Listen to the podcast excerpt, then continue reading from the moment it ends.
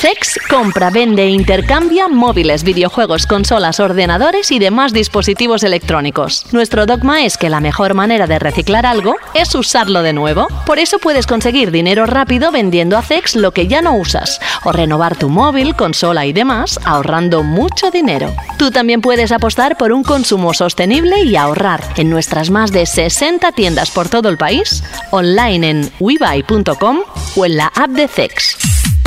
Sex patrocina Banda al Radio. Bienvenidos a Banda al Radio.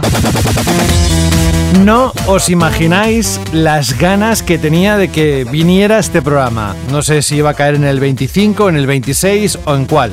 La edición os la cuento, ¿eh? es la número 25 de la décima temporada de Banda al Radio. Pero quería decir que tenía tantas ganas de que llegara el momento de que alguien de la redacción de Vandal pudiera comentarnos directamente las no impresiones, que eso ya lo hizo muy bien Fran, sino durante un rato largo, durante horas y horas, eh, en casa tranquilamente. ¿Te acuerdas, Fran? Fran Gematas, muy buenas.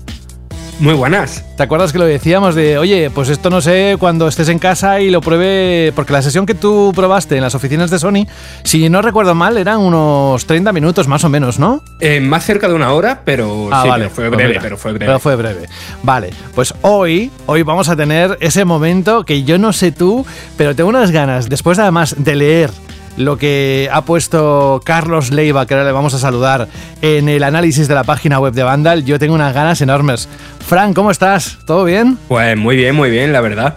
¿Sí? ¿Alguna novedad? Sí, sí, sí, Oye, eh, algo que haya pasado estos días, no tenemos noticias en cuanto a la sección, el bloque de noticias, no lo vamos a tener, creo que hoy va a ser casi un especial de ese periférico que se pone a la venta dentro de unos días como podéis ver perfectamente en la descripción. Y por otro lado tendremos también el análisis de Wild Hearts que nos vas a contar tú. Pero con respecto a algo que haya ocurrido, que tú creas, oye, pues si, los oyentes no lo saben, deberían ni que sea saber esto. ¿Tú a modo de titular destacarías algo o lo dejamos pasar? Pues que ha habido muy, muy, muy poquita cosa. Que la conversación esta semana ha girado en torno a a Hogwarts Legacy, ¿no? Una vez que ya está en manos de los jugadores. Y es que ha habido muy poquita cosa más. Bueno. Vale, es pues, importante, sí, sí, sí, sí, sí, sí, sí. Eh, está al caer, supongo que algún State of Play o algo, no sé si será así, se rumoreaba, pero está pasando el mes de febrero y aquí no hay nada. Pero bueno, vaya, vaya, aquí no hay playa. Gracias, Fran, bienvenido a esta edición. Vamos a saludar a Carlos Leiva, por ejemplo, por alusiones. Carlos. Buenas a todos, ¿qué tal? Qué envidia me has dado estas últimas horas, Carlos, con lo que he podido leer de tus impresiones. He visto hasta el, vídeo que has hecho porque no quería perderme nada. Y la verdad es que me quedo con unas cuantas cosas que las comentaremos dentro de un ratito cuando llegue el momento. No será muy largo porque ya digo que será una de las piezas centrales de esta edición. Pero me ha llegado, te lo prometo, ¿eh? me ha llegado a chocar incluso algunos adjetivos, algunas palabras que has usado dentro del análisis. No pensé que iba a ser tan eh, así, es decir, tan bueno. Así que nada, eh, por lo demás, ¿cómo estás? estás? Aparte de lo que por trabajo estás jugando, ¿hay algo que te ha llamado la atención de juegos últimamente que, quieras compartir? Pues estoy tan a tope y preparando tantas cosillas para traeros las próximas semanas que la verdad que no mucho. Lo más que me ha dado para probar un ratillo el Hogwarts Legacy. ¿Y, ¿Y qué tal? ¿Cómo lo has visto? trabajo el Hogwarts. Sí. Bueno, eh, está bien, entretenido. Eh, pero le he hecho, no sé, creo que si le quitas esa capa de Harry Potter se te queda un juego como con muy poquita personalidad propia, que no sé. Tengo que seguir jugando. De momento es eso como, sí, está bien, me entretiene, me lo paso bien, está súper bonito. esto para los fans, fans, fans de Harry Potter es una pasada recorrer el mundo con esta recreación que se ha hecho.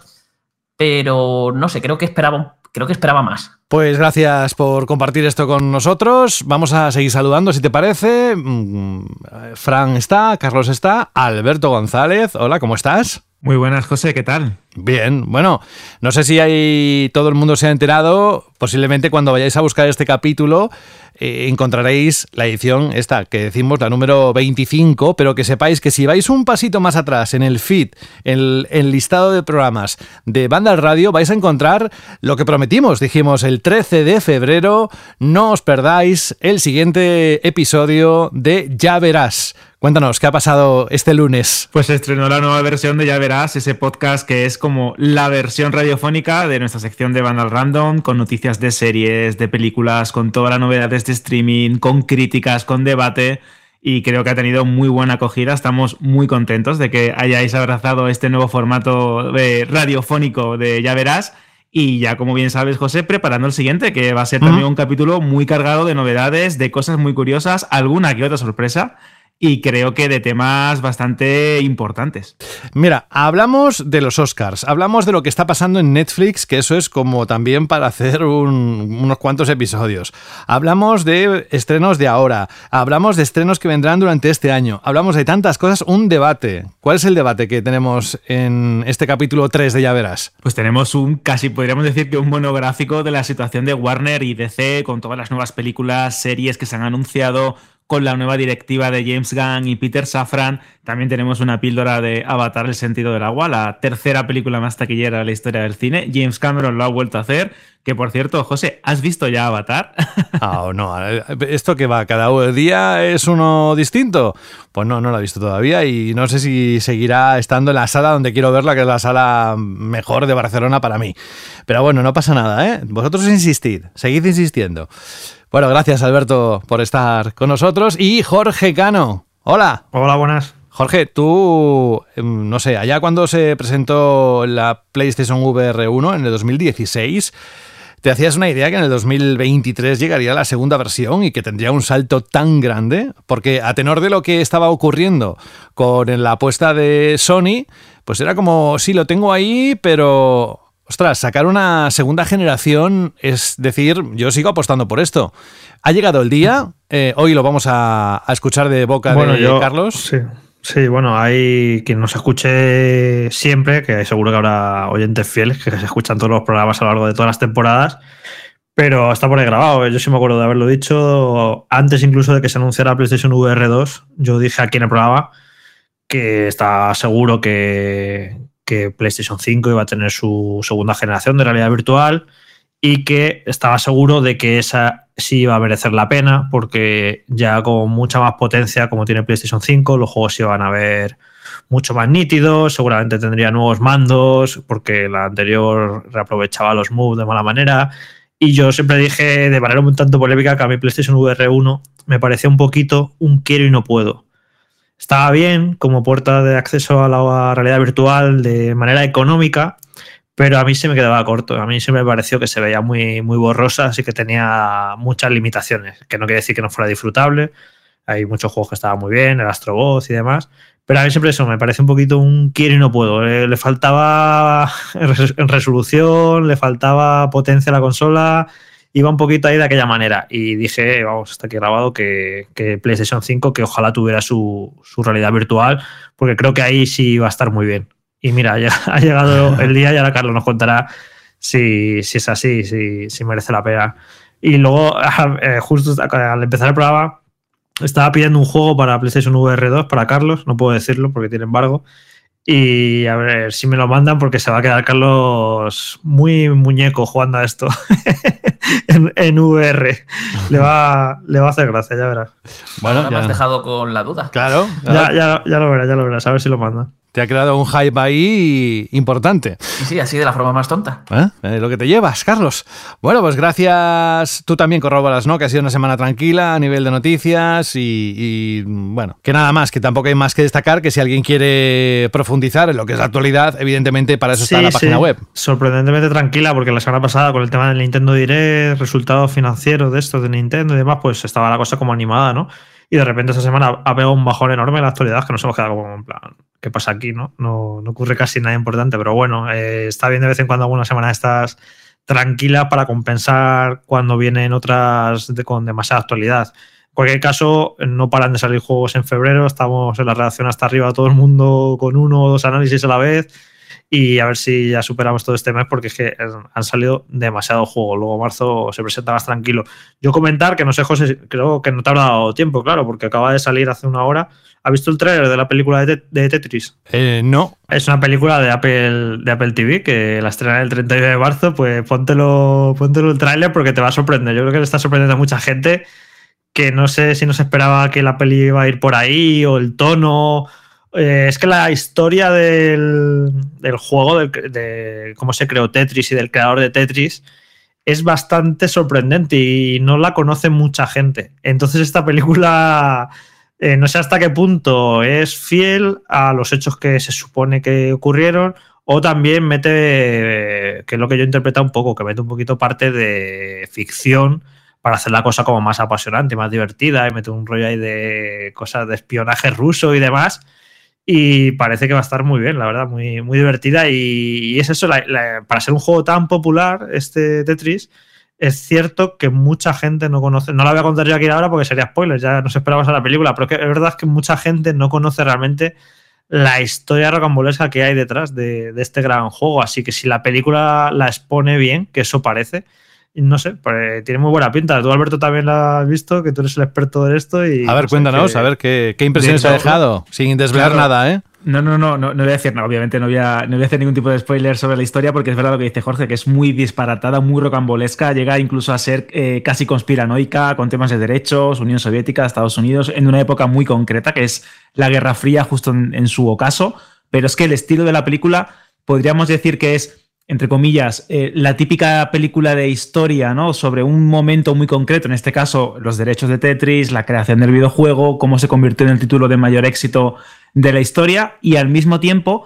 tiene una forma muy particular de contarlo, porque hay veces que parece que tiene como humor negro, eh, otras veces tira como por un estilo muy particular de voy a intentar reflejar el videojuego a la hora de narrar lo que quiero contar, y no sé, luego eh, Jorge y yo nos hemos quedado flipados con eh, recreaciones como la de Hiroshi Yamauchi, que está clavado, clavado el presidente de Nintendo de, aquella época y que creo que, bueno, que Taron Egerton es un actor muy bueno, que tiene una vis cómica espectacular, que es muy buen, muy buen actor, lo ha demostrado en películas como eh, Rocketman, tiene series también muy buenas en Apple TV, así que yo creo que este proyecto puede dar mucho que hablar, se estrena el 31 de marzo, que eso está aquí, y en Apple TV Plus, que yo creo que una vez más se constata que es una de las plataformas que mejor elige sus proyectos. A mí ah, el tráiler este lo que me ha descolocado por completo, que imagino que también era la, intención, es mm, como toda esta historia rocambolesca de cómo nació Tetris, cómo te lo van presentando de forma muy seria, como dice Jorge, se ven persecuciones de coches y cosas así, y estás viendo todo eso que parece toda una locura, pero mientras estás escuchando como remixes de las canciones de Tetris. Y era como me está, me, está descolocando. ¿Qué, cómo va a ser esto? ¿Va a ser algo más serio, más cómico? no sé qué estoy viendo, pero quiero verlo. Me ha dejado un poco como con esa sensación. Antes de pasar al análisis de las PSV R2, Alberto, que dentro de unos días viene, llega a España una nueva plataforma de streaming. Por si fuéramos pocos, ¿no? Parió la abuela. pues sí, tenemos otra plataforma más. Llega Sky Showtime, que llega a finales de, de, mes, el 28 de febrero, por un precio bastante atractivo, pese a que el precio oficial son 5,99 eh, han elaborado una oferta que por 2,99 nos podemos hacer, pues eso, miembros de, esta, de, este nuevo portal. Sky Showtime, para el que no lo sepa, esté un poco perdidos, es la plataforma eh, que incluye todas las series y películas de Paramount, DreamWorks o Universal. Eh, esto en otros países está como separado en diferentes portales y en, diferentes servicios. Y aquí en España se han unido todas: Paramount Plus, eh, Showtime, DreamWorks, eh, DreamWorks Pico, Universal. Exactamente, todas ellas bajo un mismo telón. ¿Qué quiere decir esto? Pues, por ejemplo, que si queremos ver series o películas como Fast and Furious, Misión Imposible, eh, Jurassic Park, Halo, Yellowstone, que es muy buena, por cierto, 1923, etcétera, etcétera, tendremos que acudir a ella. Creo que vienen con una oferta muy atractiva. Pienso que llegan en el momento oportuno, justo ahora con toda esta polémica de Netflix, de gente que se quiere dar de baja, pero no sé si hay gente que tenga tanto tiempo para ver tanto contenido como el que se está ofertando. Ya, pero por el precio. Claro, es un precio muy atractivo. Es verdad que Ojo, ¿eh? 4K, que solo es Full HD, pero bueno, creo que, creo que es una opción muy interesante para completar si tenemos alguna plataforma principal, ya se llame HBO, se llame Netflix o Prime Video, y tengamos pues una, una más, ¿no? Como una, una pequeña, un pequeño complemento, un pequeño aderezo a la oferta que, repito, que a día de hoy es ingente. Ojo, es lo que iba a decir. La oferta exactamente es que si nos damos de alta ahora, tenemos un 50% de lo que cueste la tarifa. Lo que pasa es que la tarifa ahora inicial son casi 6 euros, con lo cual te quedan 2,99. Pero si llegara a subir a 10, pagaríamos 5. ¿Eh? Lo digo porque alguien, alguno de mis compañeros ha liado y decía 2,99, 2,99 para siempre. No, espera, es el 50% eh, para siempre, pero de lo que cueste la tarifa. ¿Vale? Venga, pues dicho esto, Rubén Mercado no podrá estar hoy con nosotros. Os mando un abrazo muy grande y lo que vamos a hacer ahora es escuchar un consejo rápido y volvemos con el mayor momento, iba a decir para mí, pero seguro que más de uno de vosotros y vosotras también lo estabais esperando con ansias como yo. En tu estantería hay una conversación entre videojuegos olvidados. Yo era el FIFA de su vida y me ha dejado chupando banquillo. Pues yo llevo 574 días abandonado en Animal Crossing y hay un unicornio que me mira chungo. Peor está Mario Kart, ahí hinchado a plátanos porque no tiene a quien soltarlo. ¡Uh, ¡Mamma mía! Tus juegos merecen una segunda vida. Bájalos del estante porque en CEX te los cambiamos por dinero en efectivo. Trae tus juegos y consolas a CEX y consigue Pastuki de la buena. Tiendas por todo el país y también online. Busca CEX. Banda al radio.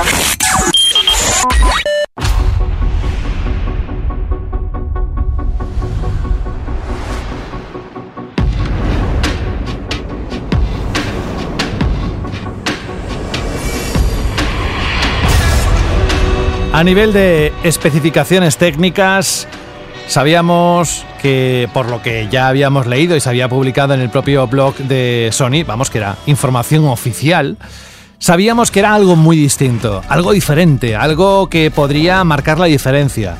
Evidentemente hay otros cascos y en esto ya iremos viendo, hablando sobre eh, lo que aportan unos y otros, pero que dentro del entorno, el ecosistema de PlayStation 5, nazca las PlayStation VR con esas especificaciones, nos llamó mucho la atención. Vino Fran contándonos que era la, perdonadme, eh, la hostia en patinete, si habíais tenido unas PlayStation VR 1.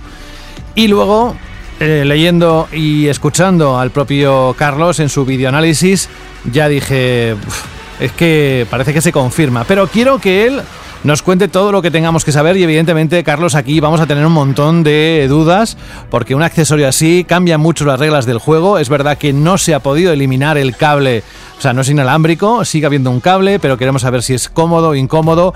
Y esos detalles de uno de los grandes lanzamientos, podríamos decir, de hardware de accesorios, si me permitís, dentro del mundo de las consolas. PlayStation VR el 22 de febrero estarán a la venta con nuevos mandos, dejando los Move y tantos cambios que somos todo oídos, amigo. ¿Qué debemos saber eh, PlayStation VR así en general? Lo primero que resumirías tu experiencia durante unos cuantos días, Carlos. Pues a ver, es un poco lo que ha dicho Jorge antes. Con PlayStation VR 1, eh, Sony apostó como por hacer un dispositivo pues, lo más económico posible, abaratando costes. No era, no era un casco demasiado premium, tenía que tirar con las limitaciones de PlayStation 4. Y, eso, fue un dispositivo que llegó al mercado y estaba ya desfasado, mm, prácticamente. Lo que pasa que era como la forma más fácil de acceder a la realidad virtual y una forma de, eso, de que llegara a un público mayor, de mm, no te tienes que comer la cabeza montándote un buen PC, virando diferentes cascos, nada, te compras tu, si tienes tu PlayStation 4, te comprabas tu casco, lo ponías y a jugar. Y esto se han ido al otro extremo. Ahora, eh, en vez de, digamos, reparar en gastos, han ido a tope, a ofrecer un producto lo más premium posible, de máxima calidad y con algunas tecnologías completamente, que a mí me parecen completamente revolucionarias con las cosas que hacen y que es una auténtica pasada. Y además atajan muy bien muchos de los problemas que tenía la primera generación de PlayStation VR. Empezando, por ejemplo, con lo que dices, el propio cable. Eh, una de las cosas que más odiaba yo de, de, la PlayStation, de PlayStation VR original era el cablerío y el follón que tenías que montar La para tenerlo. Que si el cacharro este en el que le tienes que meter varios cables, este que va por aquí por allá, coge la cámara, ponla allí, configúrala.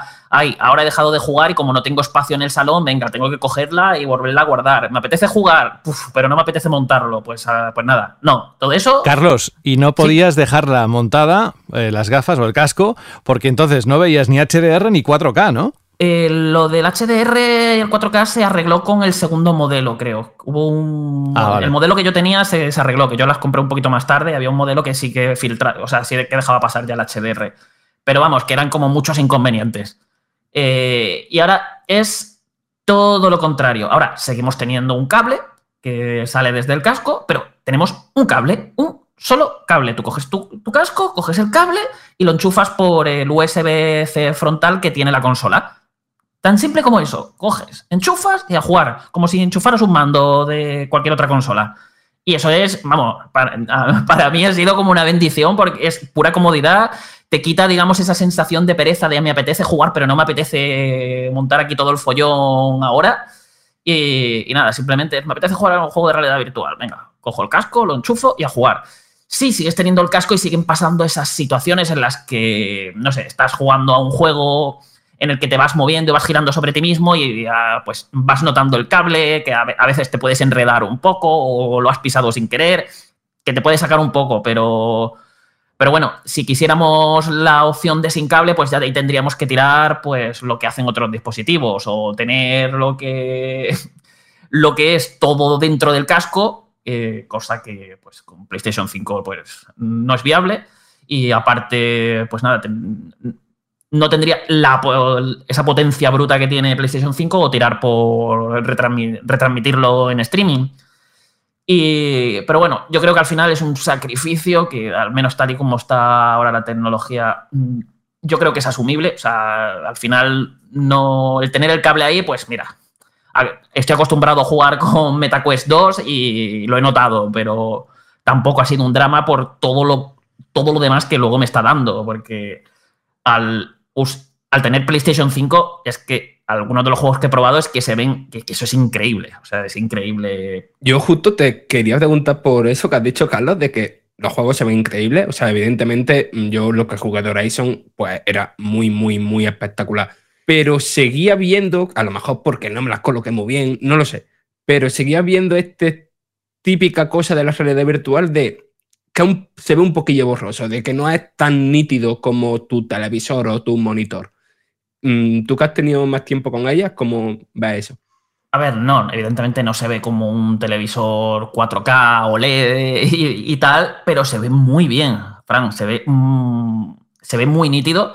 También tuve mi, mi, proceso de, digamos, adaptarme, configurarlo bien y tal, y también depende un poco del juego. Por ejemplo, con, con el Star Wars que ha salido, sí que lo noto más borrosillo, sobre todo los fondos y las cosas que están como lejanas sí que lo noto muy difuminado, pero en Horizon eh, es que eso se ve, eh, se ve de, auténticos locos, sobre todo con, las cosas que tienes en primer plano de forma más o menos cerca, eh, se ve increíble. Sí, que tiene ese punto ya digo, no es ese cristalino de un televisor mm, bueno de a día de hoy, pero es, mm, o sea, es un avance, o sea, es un salto de gigante, de abismo que parecen dos generaciones, que hemos avanzado dos generaciones en vez de una respecto a, PlayStation VR 1 y, yo la verdad que estoy muy contento con, cómo se ve. Eh, todavía tiene ese margen de mejora, todavía esto, evidentemente, eh, que fue algo en lo que caí cuando estaba analizando esto, escribiendo y demás, que fue que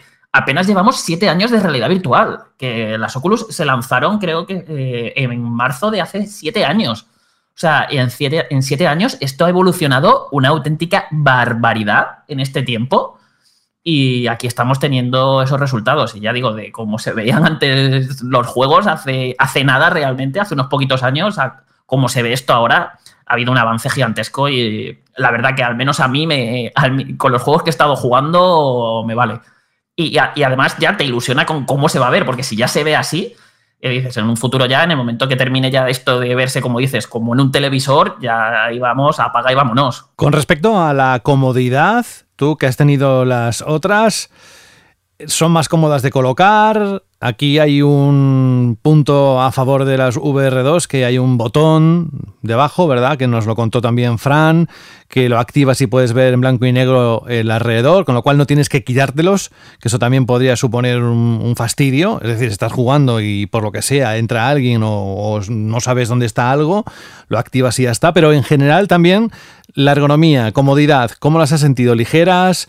Eh, ¿Ajustan bien? Sí, aquí la verdad es que también hay muchos avances porque, para empezar, son facilísimas de colocar, se, ponen súper bien, con un botón que tienes atrás, digamos como estiras la cinta que tiene para ajustarlo a la cabeza, con un botón que tienes sobre el visor, mueves el visor para pegártelo más o menos a la cara y luego con una ruedecita, pues aprietas y lo dejas ahí, ahí perfecto, te lo ajustas un poquito para que tú veas bien. Tienes también una ruedecita para para, mover las lentes y ponerlas, digamos, de una, forma óptima para tus ojos y, que veas eso perfecto. Y, y, eso, en general son muy cómodas, no pesan demasiado se adaptan muy bien a la cara. Imagino que esto también dependerá mucho de cada persona, pero a mí, eh, por ejemplo, este es de los pocos cascos, o sea, de los que he probado, claro, que tampoco son demasiados, pero de los que he probado es de estos que me ha dejado la cara, me deja la cara como totalmente cerrada, no me deja ese típico hilillo de luz que suele entrar por, por debajo eso, de, eso decía, Eso decía Frank, que él sí que le entraba algo de luz por debajo. Y dijo, esperaos a que lo aprobemos en la reacción y que nos lo confirmen.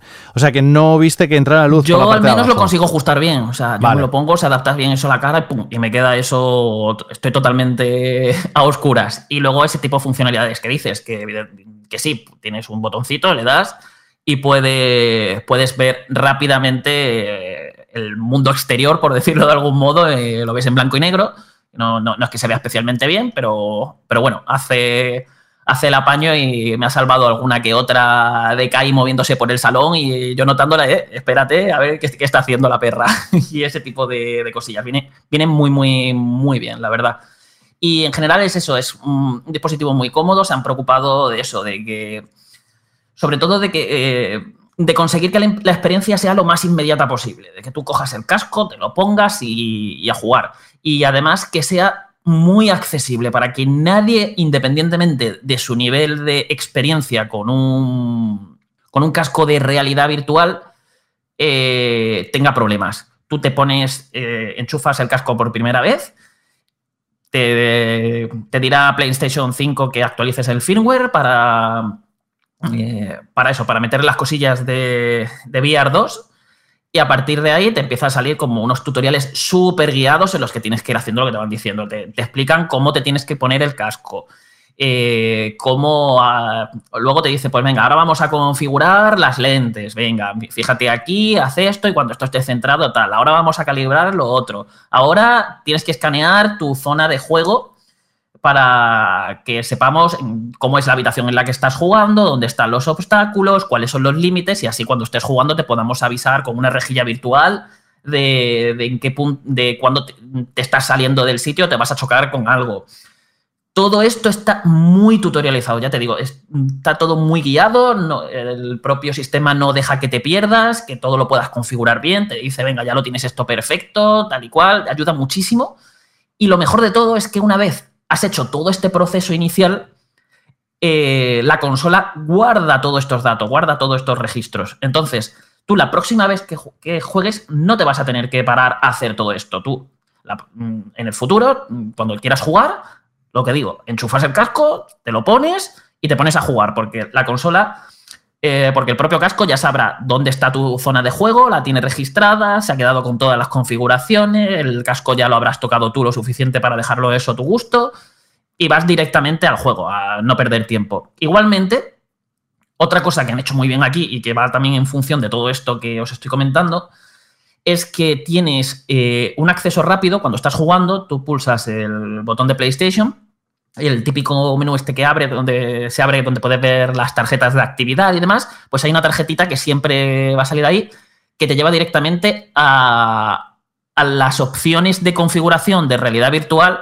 eh, digamos que con más frecuencia vas a tocar. Y desde ahí también, si no encuentras la, que quieres, te vas a. te puedes ir, eh, tienes un acceso rápido para que te lleve a, al menú de accesorios de sistema y ahí ya toqueteas todas las opciones.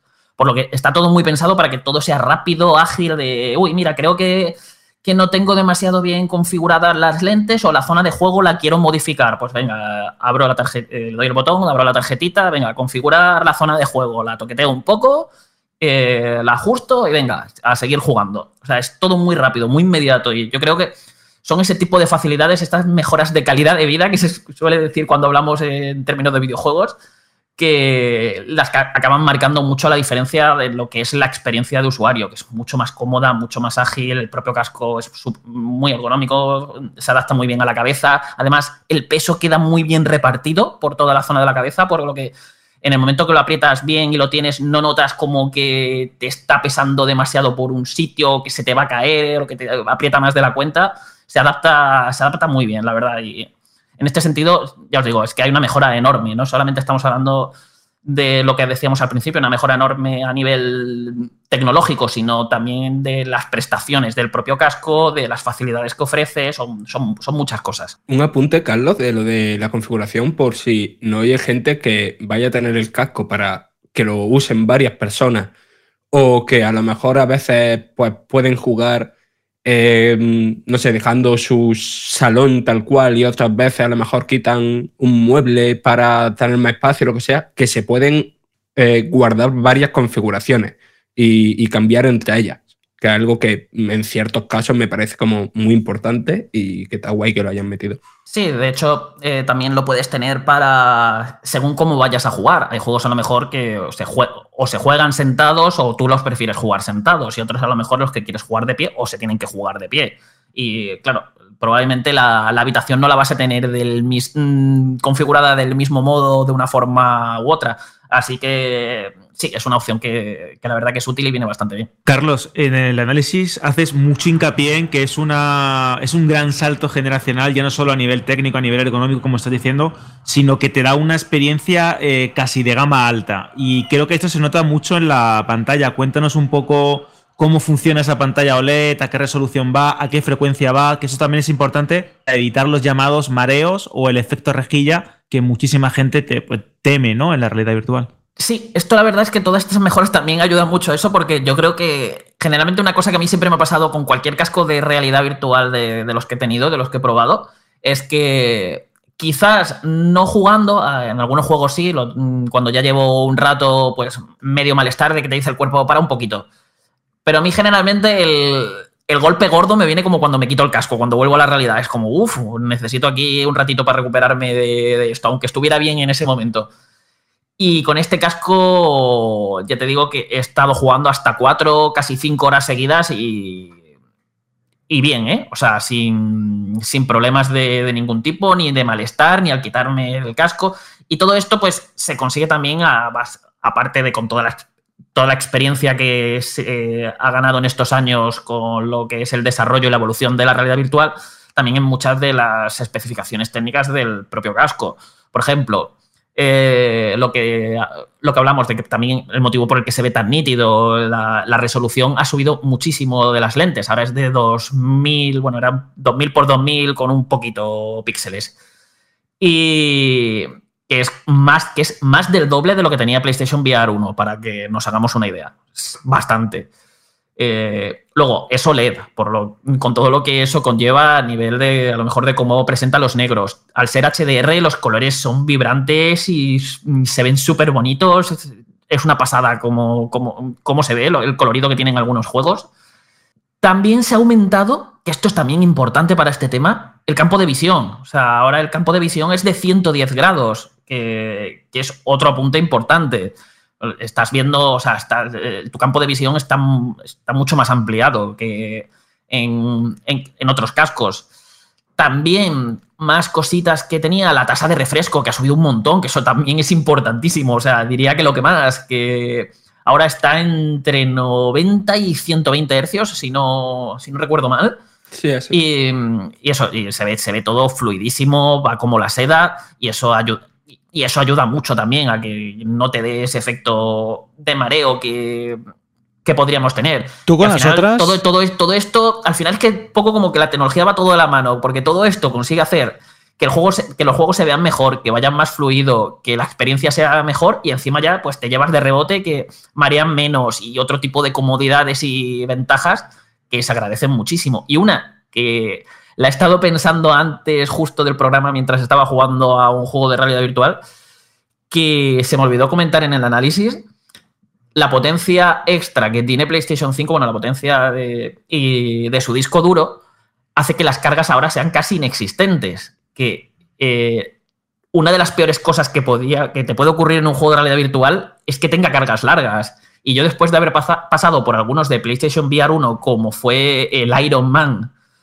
que tenía unas cargas de un minuto y medio o de casi dos minutos, que estabas ahí con el casco puesto en la oscuridad, sin poder hacer nada, ni siquiera mirar el móvil para entretenerte, es otra cosa que, se acaba notando muchísimo, porque es que todo carga al instante. Le digo, quiero jugar, pum, venga, ya estás ahí jugando, venga, uy, uy, me han matado, venga, carga partida, venga, ya estoy ahí otra vez. Son, son muchas cosas que van sumando. Ahora que lo has dicho, Carlos, y volviendo un poco a la funcionalidad de que aprietas el botón de abajo y ves en blanco y negro el exterior, puedes llegar a manejar el móvil Imagínate que, aunque no, hay tiempos de carga, pero. No vais, a poder, ¿no? vais a poder manejarlo. No se ve tan definido como para poder manejarlo. No, vas a ver ahí un fogonazo de luz que no te va a dejar ver prácticamente nada. Vale, vale. Carlos, ya que hemos hablado del apartado visual, ¿no? De esa pantalla OLED, de la frecuencia de refresco, de todo lo técnico en ese, en ese apartado, ¿Qué tal el tema del sonido? Porque sé que incluyen unos auriculares que encajan bastante bien en el casco, pero sobre todo mi duda es los Pulse 3D, cómo funcionan, se encajan bien, no producen ningún tipo de roce extraño, ¿cómo está diseñado al respecto? Pues a ver, los auriculares que vienen, vienen además con diferentes tipos de almohadillas según cómo los prefiera, cómo los prefieras tú y vienen como con tienen una forma que permite que los puedas colocar justo debajo alrededor de la cinta, para lo que se quedan fijos y, no se quedan colgando. De hecho, tiene incluso como el propio molde del casco, tiene como un lugar eh, por encima de las orejas donde cuando no estás usando el casco puedes coger los auriculares y dejarlos ahí colocados, pues eso, para que no se quede ahí a la virule. Y la verdad que están bien, no hacen el apaño, se escuchan bien pero aquí, si podéis, eh, tirad por unos buenos auriculares. y como dices, eh, el casco está diseñado de tal manera que te puedes colocar los Pulse 3D sin problema alguno, quedan súper bien ajustados. Eh, te tienes que poner primero el casco y después coger los Pulse 3D y te los pones por encima, ¿no? Y, eso se escucha y, ayuda en la inversión, o sea, porque es el, el audio 3D de, PlayStation 5, pero estando tú en un juego de realidad virtual, pues imagínate cómo se escucha mientras estás bien, estás, digamos, dentro de esos mundos, cómo, cómo detectas por dónde te vienen los sonidos, todo de bien, o sea, es una pasada, o sea, es una pasada jugar, jugar así. Yo, yo os lo recomiendo encarecidamente si tenéis unos buenos auriculares, que, los uséis. Si tenéis los Pulse 3D, ni os lo penséis. Usadlos cuando vayáis a jugar a la realidad virtual, porque eh, es algo que mejora mucho la experiencia. Carlos, yo te quiero preguntar por lo que, a mi modo de ver, es la auténtica revolución respecto al resto de cascos de realidad virtual de, PlayStation VR 2, que es eh, las moviditas ¿no? de, que ya tenía el DualSense que han metido aquí. Eh, con los mandos, pues supongo que es bastante lo esperable, pero hasta qué punto llega y hasta qué punto es importante y hasta qué punto se nota lo de la respuesta táctica del casco. Pues la verdad que sorprende bastante. A ver, no es como lo más importante, lo más bestia que tiene, pero oye, los juegos que lo usan bien sorprenden porque te ayuda a meterte mucho. No es algo que... Es difícil de describir, pero ya os digo, eh, Imaginad estar jugando al, Horizon, que te venga un atronador, te ruja en la cara y al rugirte en la cara el casco empieza a vibrarte ahí de como que todo está temblando, el casco, los mandos y todos. Es increíble, o sea, cuando ocurren ese tipo de cosas o, viene una tempestad y está sobrevolándote y al batir las alas te va dando el viento y, ese viento lo vas notando, vas notando una vibración que además es distinta a la de ese rugido de antes incluso en los, los he podido probar en los MOS, que son para mí de los mejores juegos de realidad virtual que existen y van a sacar eh, van a ser juegos de lanzamiento tanto el 1 como el 2 de PlayStation VR 2 y son una auténtica pasada, ya lo eran incluso en PlayStation VR 1, en el resto de plataformas donde han salido, yo os, recomiendo muchísimo este juego.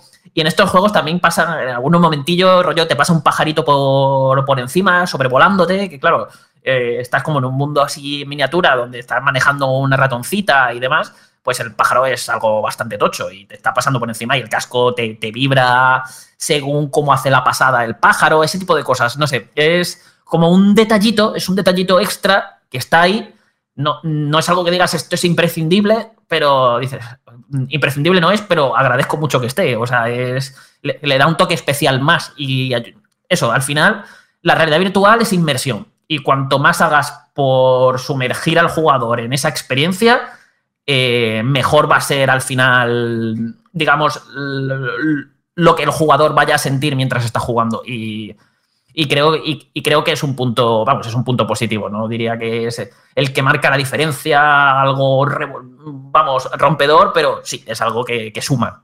Aparte de que lo último que has dicho, ¿no? Lo de que me parece, de que es muy importante en tanto a que la inmersión es lo importante de la realidad virtual, pero también es como la funcionalidad que diferencia a este casco de, del resto de cascos de gama alta que existen y, y también la cosa que es única, ¿no? De que por. De que no van, por mucho que saquen un modelo para PC con estas cosillas, no se van a molestar los desarrolladores a hacerlo, teniendo otros 20 cascos que no tienen esa función. No sé si en algún momento, Carlos, has dicho algo sobre la sensación, el look and feel del casco. Luego iremos con los mandos, evidentemente, pero ¿te ha transmitido los materiales algo distinto de lo que probaste en la VR1? ¿O aquí hay más calidad? ¿Has notado que se han elegido? Hay bastante más calidad. Se nota. Se, nota un casco mucho más robusto, sólido y de, y de materiales más premium. No, no te diría lo que más, pero bastante bien. Hay una, hay una mejora considerable ahí. Y el cable, eh, que ya dijimos que son unos 4,5 metros aproximadamente, te ha llegado a molestar. Y aquí hay una pregunta que le hice a, la otra vez a Fran y no me supo contestar porque no lo había probado. Si de pie o sentado, porque se ve que en la configuración te pregunta si vas a jugar más de pie o sentado, ¿no? Algo así. Que si hay alguna algo que comentar al respecto, eh, porque mucha gente lo querrá para jugar sentado. Y no sé si la experiencia se merma por, o por el cable o por, yo qué sé, por cualquier otra cosa. Mm, lo que os comenté un poco al principio, el cable al final vas a notar que estás ahí, si empiezas a dar vueltas sobre ti mismo es posible que te enredes un poco, a lo mejor a veces lo pisas, y, pero vamos, eh, juegues de pie o sentado, tienes un cable ahí que además es bastante, bastante grueso, bastante sólido por lo que, de hecho, eh, ha habido algún que otro pisotón que le he dado sin querer y, no he tenido esa sensación de, ay, que ya me lo he cargado, sino de, esto ha aguantado bastante bien. Y nada, la verdad. Y, bueno, al final, que juegues de pie o sentado, también depende mucho del juego al que juegues. Hay juegos, por ejemplo, Horizon, yo creo que es un juego que tenéis que jugar de pie, eh, intentando. Luego hablaremos, tiene un montón de configuraciones. Y, eh, pero eso, tiene un, sistema de control que es muy físico, donde todo lo vas haciendo moviéndote, haciendo gestos y demás. Y así la experiencia gana muchísimo que si te quedas sentado y vas jugando, que evidentemente también es disfrutable, depende de cada persona. Pero, por ejemplo, los MOS sí que son juegos para jugar sentados. Son juegos para disfrutar ahí. Y al final, pues, dependiendo del juego que juegues, jugarás de pie, sentado o lo que el propio juego te acabe exigiendo. Es que lo que no queremos es sudar, como con, las otras gafas, y la rejilla de ventilación se nota que hace su efecto. ¿Se te han llegado a empañar o no? No, no, nunca. Y mira que con, que con VR 1 sí que me pasaba bastante. Y aquí en ningún momento he tenido esa sensación de, uy, me tengo que quitar el casco, limpiarlo un poquito y demás. Mm, la verdad que bastante bien con ese tema. Carlos, yo hubo una cosa que me dejó flipado al probarlas, pero que no lo pude probar demasiado, que es el tema de, que el casco sepa dónde miras. Y a mí, pues evidentemente se me ocurren un mogollón de funcionalidades locas con eso. ¿Qué has podido probar? ¿Qué has visto? ¿Para qué se usa eso? Pues a ver, de los juegos que he podido probar, el seguimiento ocular eh, no lo usan demasiado, pero también os aviso, calma, que he podido, solamente he tenido acceso a muy poquitos juegos, ¿vale? Todavía. Y. Pero si algo os puedo decir es que esta tecnología, lo del seguimiento ocular, lo de.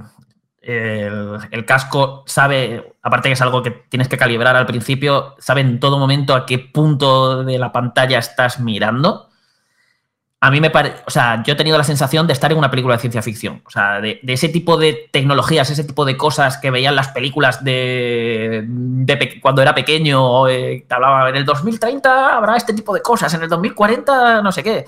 Y es como, ¡buah! Eh, eso en la vida, ni siquiera en esto. Mm, y es de repente, eh, ¿qué es esto? O sea, porque además ya no es solamente que haga eso, sino que lo haga tan bien, o sea, la precisión que tiene es que no os podéis hacer una idea. De hecho, cuando lo estás configurando y ya lo has configurado para que tú confirmes que eso funciona bien, eh, te ponen como varios puntitos en una pantalla y tienes que mirar a los puntitos. Y cada vez que miras un puntito, ese puntito se ilumina. Y me teníais que ver a mí como, como un idiota. lo mismo, teníais que verme como un idiota moviendo los ojos de un lado a otro a toda velocidad para comprobar cómo de rápido era. Porque yo, esto tiene que tener algo de retardo, lag o algo, detectar dónde estoy mirando, alguna alguna inexactitud, nada, nada, nada. Al instante donde miraba yo, estaba ya la lucecita encendida. Y, yo intentando mover los ojos todo lo rápido posible para, ver si era capaz de, seguirme. Y me seguía. O sea, increíble. Y luego jugando o en cualquier otro momento igual. Además, te permite hacer cosas como...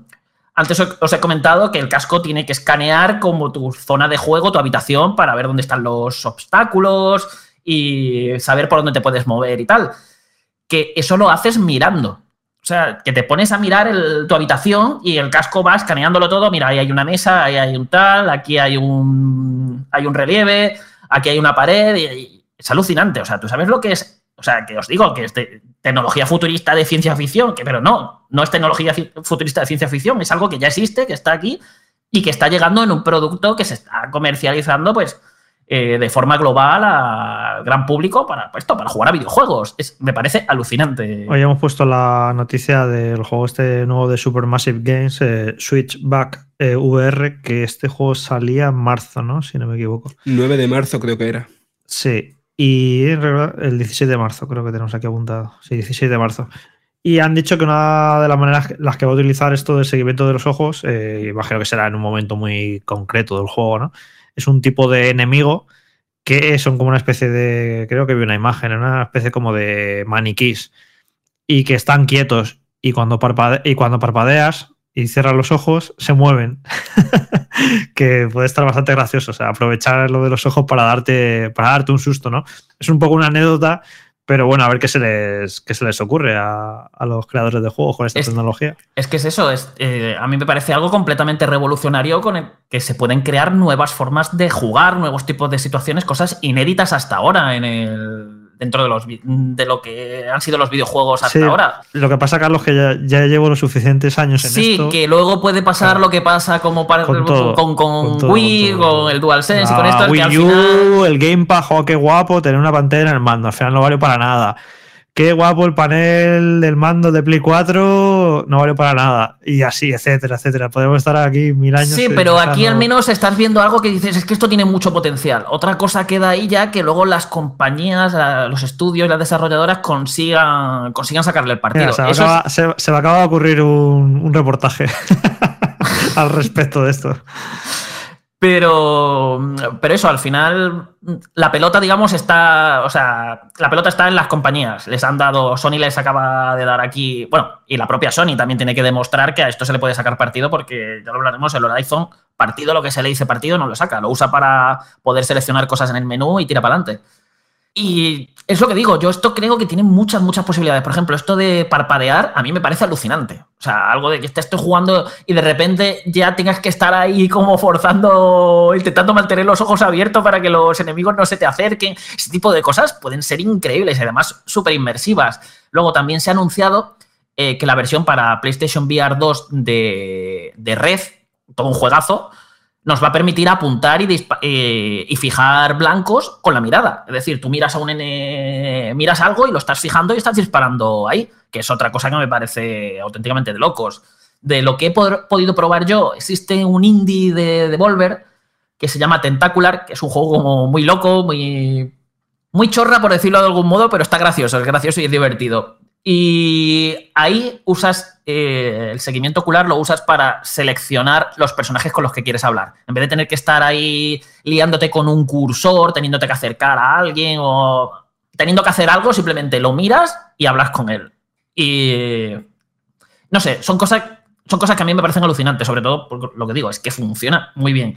Así que habrá que ver en los próximos meses cómo las compañías le van sacando partido a esto y si al final se queda en una anécdota, como ha pasado con otras muchas cosas mecánicas y, tecnologías que han, han ido probando compañías en el pasado, o si al final esto llega para quedarse y sacan cosas realmente chulas que diga, ostras, esto como mola, esto debería de ser un estándar de, de muchos videojuegos de realidad virtual.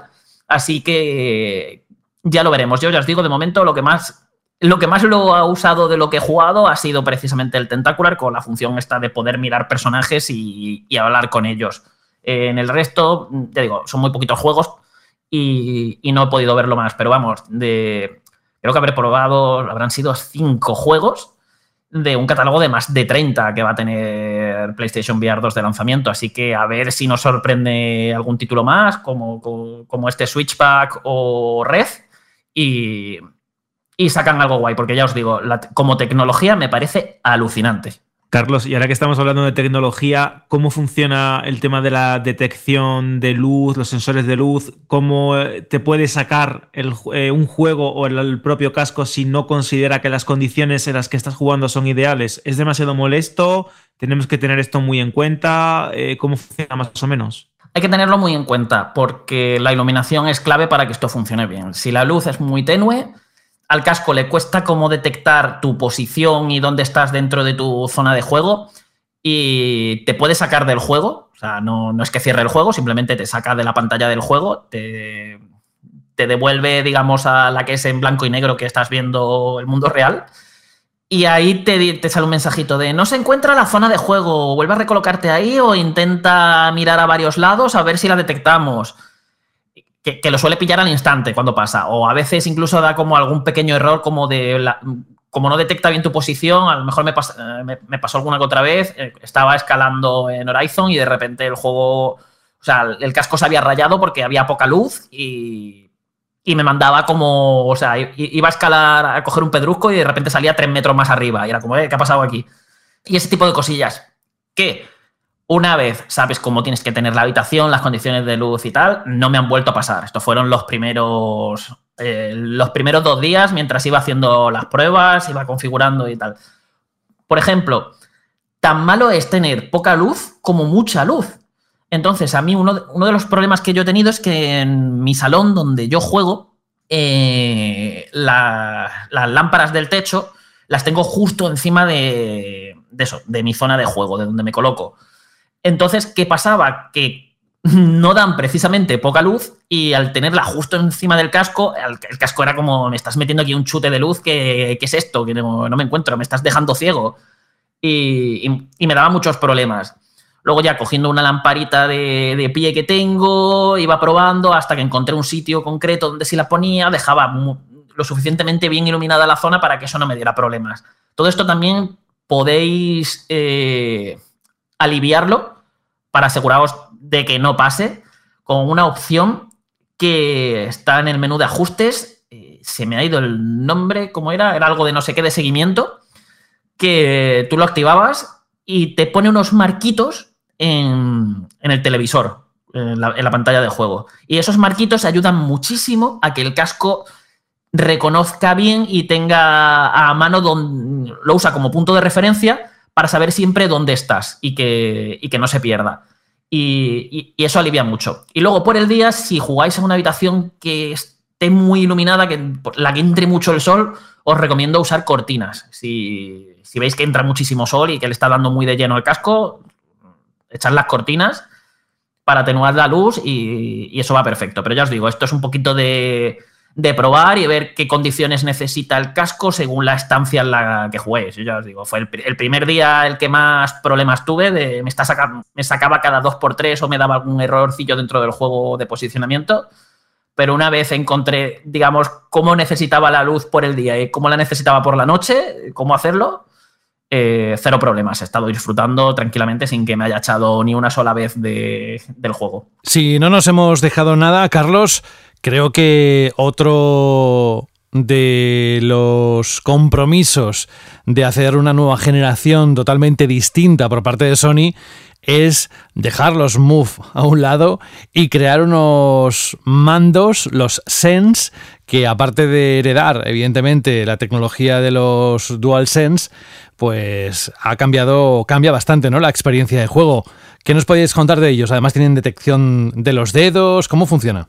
Eh, es otro mundo, si venís de los Move, es otro mundo. Es una experiencia mucho más cercana a los mandos que tiene MetaQuest 2, por ejemplo de hecho, tiene una forma incluso parecida, por lo que en vez de. Son dos mandos, uno para la mano derecha, otro para la izquierda, eh, que se adaptan muy bien a, cada mano para que cuando los agarras, eh, las manos queden en una posición que haga que sea natural el gesto de apretar para agarrar algo. Eh, entonces, tú cuando vas a agarrar algo en la realidad virtual, pues aprietas, al apretar eh, estás pulsando los gatillos que están colocados de forma estratégica y en la red virtual estás haciendo ese mismo gesto y lo estás replicando. Entonces, que es algo que se usa muchísimo en muchísimos juegos de realidad virtual y, funciona muy bien. Pero también están también diseñados que mientras tienes esa posición que te permite hacer eso, los pulgares quedan perfectos en tanto en los sticks, cada mando tiene su stick, como en los botones principales, que además incluyen no solamente los botones de acción típicos como eh, la X, el círculo, cuadrado y triángulo, que también incluye el botón de share por si queréis sacar capturas, poneros a retransmitir, sacar vídeos o lo que queráis, el botón de options, evidentemente, y los botones de PlayStation para lo que comenté antes. Lo pulsáis y pues eso, podéis abrir el, menú habitual que abrís cuando lo, cuando lo pulsáis o para salir a la interfaz principal de PlayStation 5. Y la verdad es que, es que hay un mundo de diferencia. Para empezar, es que veníamos de los Move, que ya no es que fuesen unos mandos de la generación anterior, es que eran unos mandos de hace dos generaciones, que eran de PlayStation 3, y que ya en su momento funcionaban un poco de, aquella manera, y, y, es que eran un atraso, o sea, había juegos que eran súper imprecisos, en otros daban bastantes problemas, en otro tenías que moverlos de cierta manera para poder jugar en condiciones y aquí te has quitado como esas cadenas, eso eran unos grilletes horribles. Y, aquí, es otro, aquí es otro rollo completamente. Esto mm, lo mueves, mm, te, te, pilla todos los movimientos de forma súper precisa, bastante cómodos. Como digo, todos los gestos que hace son muy agradables a la hora de, de realizarlos. Lo pilla todo muy bien. Eh, es, que no tiene, es que no tiene nada que ver ni, a nivel de ergonomía ni a nivel de funcionalidades. O sea, es, otro mundo. Y luego sumarle también que tiene los gatillos adaptativos del DualSense, que tiene la retroalimentación áptica, por lo que transmite un montón de cosas. De hecho, eh, hay juegos que me han sorprendido bastante. El propio Horizon eh, lo, usa, lo usa sorprendentemente bien. O sea, del nivel de, uy, estoy aquí recorriendo estoy en un río, en una canoa y, digo, ¿y si meto la mano en el agua? Y de repente notaba ahí como el discurrir del agua en la mano y era como, ¿esto qué es? Y ese tipo de detalles eh, muy, muy, muy, chulos y ya os digo, es otro, es otro mundo. Te, te, permiten centrarte en jugar, en que, porque sabes que lo que va, los movimientos, los gestos y las acciones que quieras hacer las vas a hacer bien, porque evidentemente también depende un poco del juego, que hay juegos que que tienen cosillas que podrían estar mucho, que no están a lo mejor bien programadas o bien diseñadas y pues dan problemas, pero lo que es, lo que es el propio mando, de la respuesta que tiene y de cómo lo, detecta todo, de, maravilla. Y además, con todos estos detalles adicionales que he comentado, también hace que sea ayuda a lo que hemos comentado mil veces ya, a meternos en la experiencia, a que sea lo más inmersivo posible cuando estás ahí con con el casco, con el casco puesto. Mi único problema, que podría ser un problema a medias realmente, pero es que la batería que tienen es escasísima. No sé qué les pasa a Sony con la batería de los mandos en esta generación, pero es que a las 5 horas no llega. O sea, de hecho, alguna que otra vez he tenido que parar de jugar para ponerme a cargar los mandos. Y me parece escaso, pero relativamente escaso porque tampoco creo que la mayoría de, gente vaya a estar jugando cinco horas seguidas con el casco puesto. Pero claro, lo mismo, si te vas tomando algún descansito, ya tienes que estar ahí pendiente de estar cargando, cada vez que te tomas un descansito, eh, cargándolos para que no se descarguen la próxima vez que, lo, que lo vuelvas a usar. Y vas jugando, pues ya digo, tomándote algún descansito de vez en cuando, al final pues vas acumulando horas y se te, acaba, se te acaba la batería y esto no es como un mando normal, que pues nada, pongo el mando a cargar mientras juego y sigo, y sigo jugando, ¿no? Aquí es, tengo que parar, a ponerlos a cargar y ya cuando se carguen vuelvo, puedo seguir jugando. Yo creo que deberían de haber, la batería debería haber durado un poco más, pero, pero bueno, es un mal menor en comparación a todo lo que ofrece, ofrecen los mandos a cambio, porque ya digo, funcionan de fábula. Qué ganas de probar no solo los mandos, también el casco. Nos estás dejando, bueno, pues con, todas esas sensaciones que estás compartiendo, pues, ¿qué que te diga? Nos, nos llevan a, desear cada vez más que, que llegue el momento en que se comercialice el casco que será dentro de unos poquitos días, nada, está ahí ya prácticamente.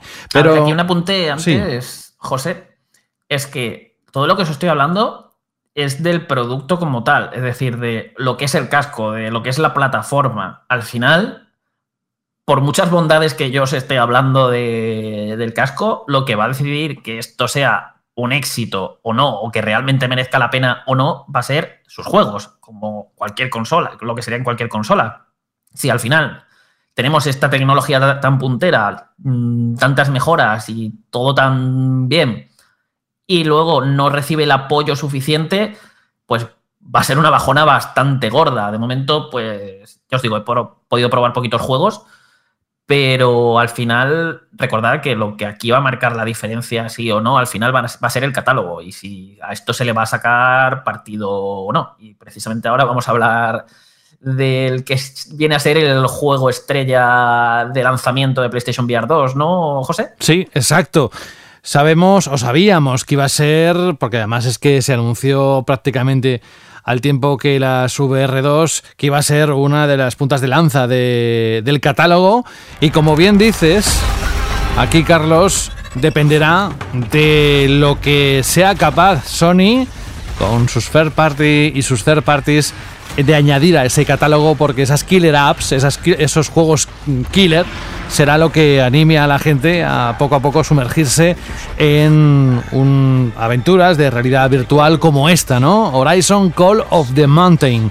Según tus conclusiones, una superproducción que ilusiona y que nos hace fantasear tanto con el futuro de los videojuegos como el de la realidad virtual. Cuéntanos, ¿qué destacarías del juego? ¿Cuánto te ha durado, más o menos? ¿Qué experiencia es? Aunque ya has dicho unas cuantas cosas mientras estabas explicando como el agua, ¿no? La sensación de tocar el agua, que eso además también lo destacó Frank, que le había encantado. O cuando pasa un bicho, que el casco vibra, bueno, cosas así. Así que con este juego, ¿qué tenemos que saber? A ver, lo primero, sé que esto a lo mejor puede sonar contradictorio, pero no diría yo que este es el, la killer app, el juego que todo el mundo, quiero decir, que te va a vender las gafas y por el que te tienes que comprar una PlayStation VR 2. No lo diría así, pero es el juego con el que todo el mundo debería de estrenar las gafas porque es el que te hace ser consciente del potencial que tiene esto. En general, es una aventura de acción, en el que, tiene dos pilares fundamentales, la escalada y los combates. Lo que más tiempo vamos a pasar es escalando, son todos niveles lineales, es decir, de tira para adelante, y a lo, mejor de vez en cuando te encuentras algún pequeño puzzle, eh, hay algunas fases que tienen diferentes rutas, por lo que se pueden, si lo rejuegas y tiras por la otra ruta, te lleva por un camino completamente diferente, con sus propios eventos, sus propios desafíos y tal. Pero eso es un juego muy de tira para adelante, consigue algún que otro coleccionable que está por ahí oculto que te tienes que ir fijando en tu entorno. Y cuando toque combatir, pues combates. No hace nada nuevo que no se haya hecho ya en la realidad virtual. Eh, mm, no esperéis que esto sea Half-Life Alyx, ni de coña. O sea, está. Eh, comparativamente a nivel de mecánicas y de juego parece que está una generación o dos por detrás. O sea, cualquier juego de realidad virtual parece que está varias generaciones por detrás de Alex. Lo de ese juego es una locura. Esperemos que llegue a PlayStation VR 2. Pero ¿qué pasa? Que te sobrecoge. Es un juego, o sea, imponente desde el primer minuto. Y gran parte de la culpa de, esta, de esto lo tiene tanto lo que es el propio casco, todo lo que hace, el cómo se ve, lo que permite, como la potencia ahora que tiene, que tiene PlayStation 5, que evidentemente está años luz de la de PlayStation 4. Y, esto se acaba traduciendo en unos graficotes, o sea, en cómo se ve. Yo creo. o sea, tú estás viendo esto y estás diciendo esto es una superproducción triple A de manual pero para la realidad virtual. O sea, yo unos, un juego con estos valores de producción en realidad virtual, mm, vamos a dejar al lado a Alix, pero, o sea, es una auténtica salvajada. O sea, el cómo se ve, el modelado de las bestias, los escenarios, el detalle que tiene, eh, la propia dirección de arte, todo, todo. O sea, los efectos, la iluminación, es una auténtica pasada, es una salvajada como se ve. Y claro, esto al final también es importante cuando estás en la realidad virtual, que no es lo mismo estar viendo mm, unos muñecos o unos escenarios que parecen de hace una generación que no te los crees, que estar viendo esto. Es que de, mm, verdad tienes esa sensación de estar dentro del mundo de Horizon donde todo te está fascinando, te está dejando con la, con la boca abierta. la propia sensación de escala que consigue, que claro, no es lo mismo, estás viendo a un atronador o una tempestad en el televisor que aquí eh, te viene uno y de repente lo que te estás encontrando es que tú estás levantando el cuello para mirar hacia arriba por cómo, porque te está haciendo sombra, o sea, de lo gigantesco que es. Es una auténtica pasada. No puedo enfatizar lo suficiente esto porque hasta que no os pongáis el casco y no lo experimentéis por vosotros mismos, no os vais a dar cuenta de esto. Ese, ese típico juego de lanzamiento que, que se suele esperar de cada consola en el que te dice, mira, esto es un salto de generación, esto acabas de pasar de, la anterior a la nueva generación y pumba. aunque a lo mejor luego el juego no sea el mejor del mundo, pero es un juego que te transmite eso, de, haber pegado un gran salto. Y, este juego es eso precisamente.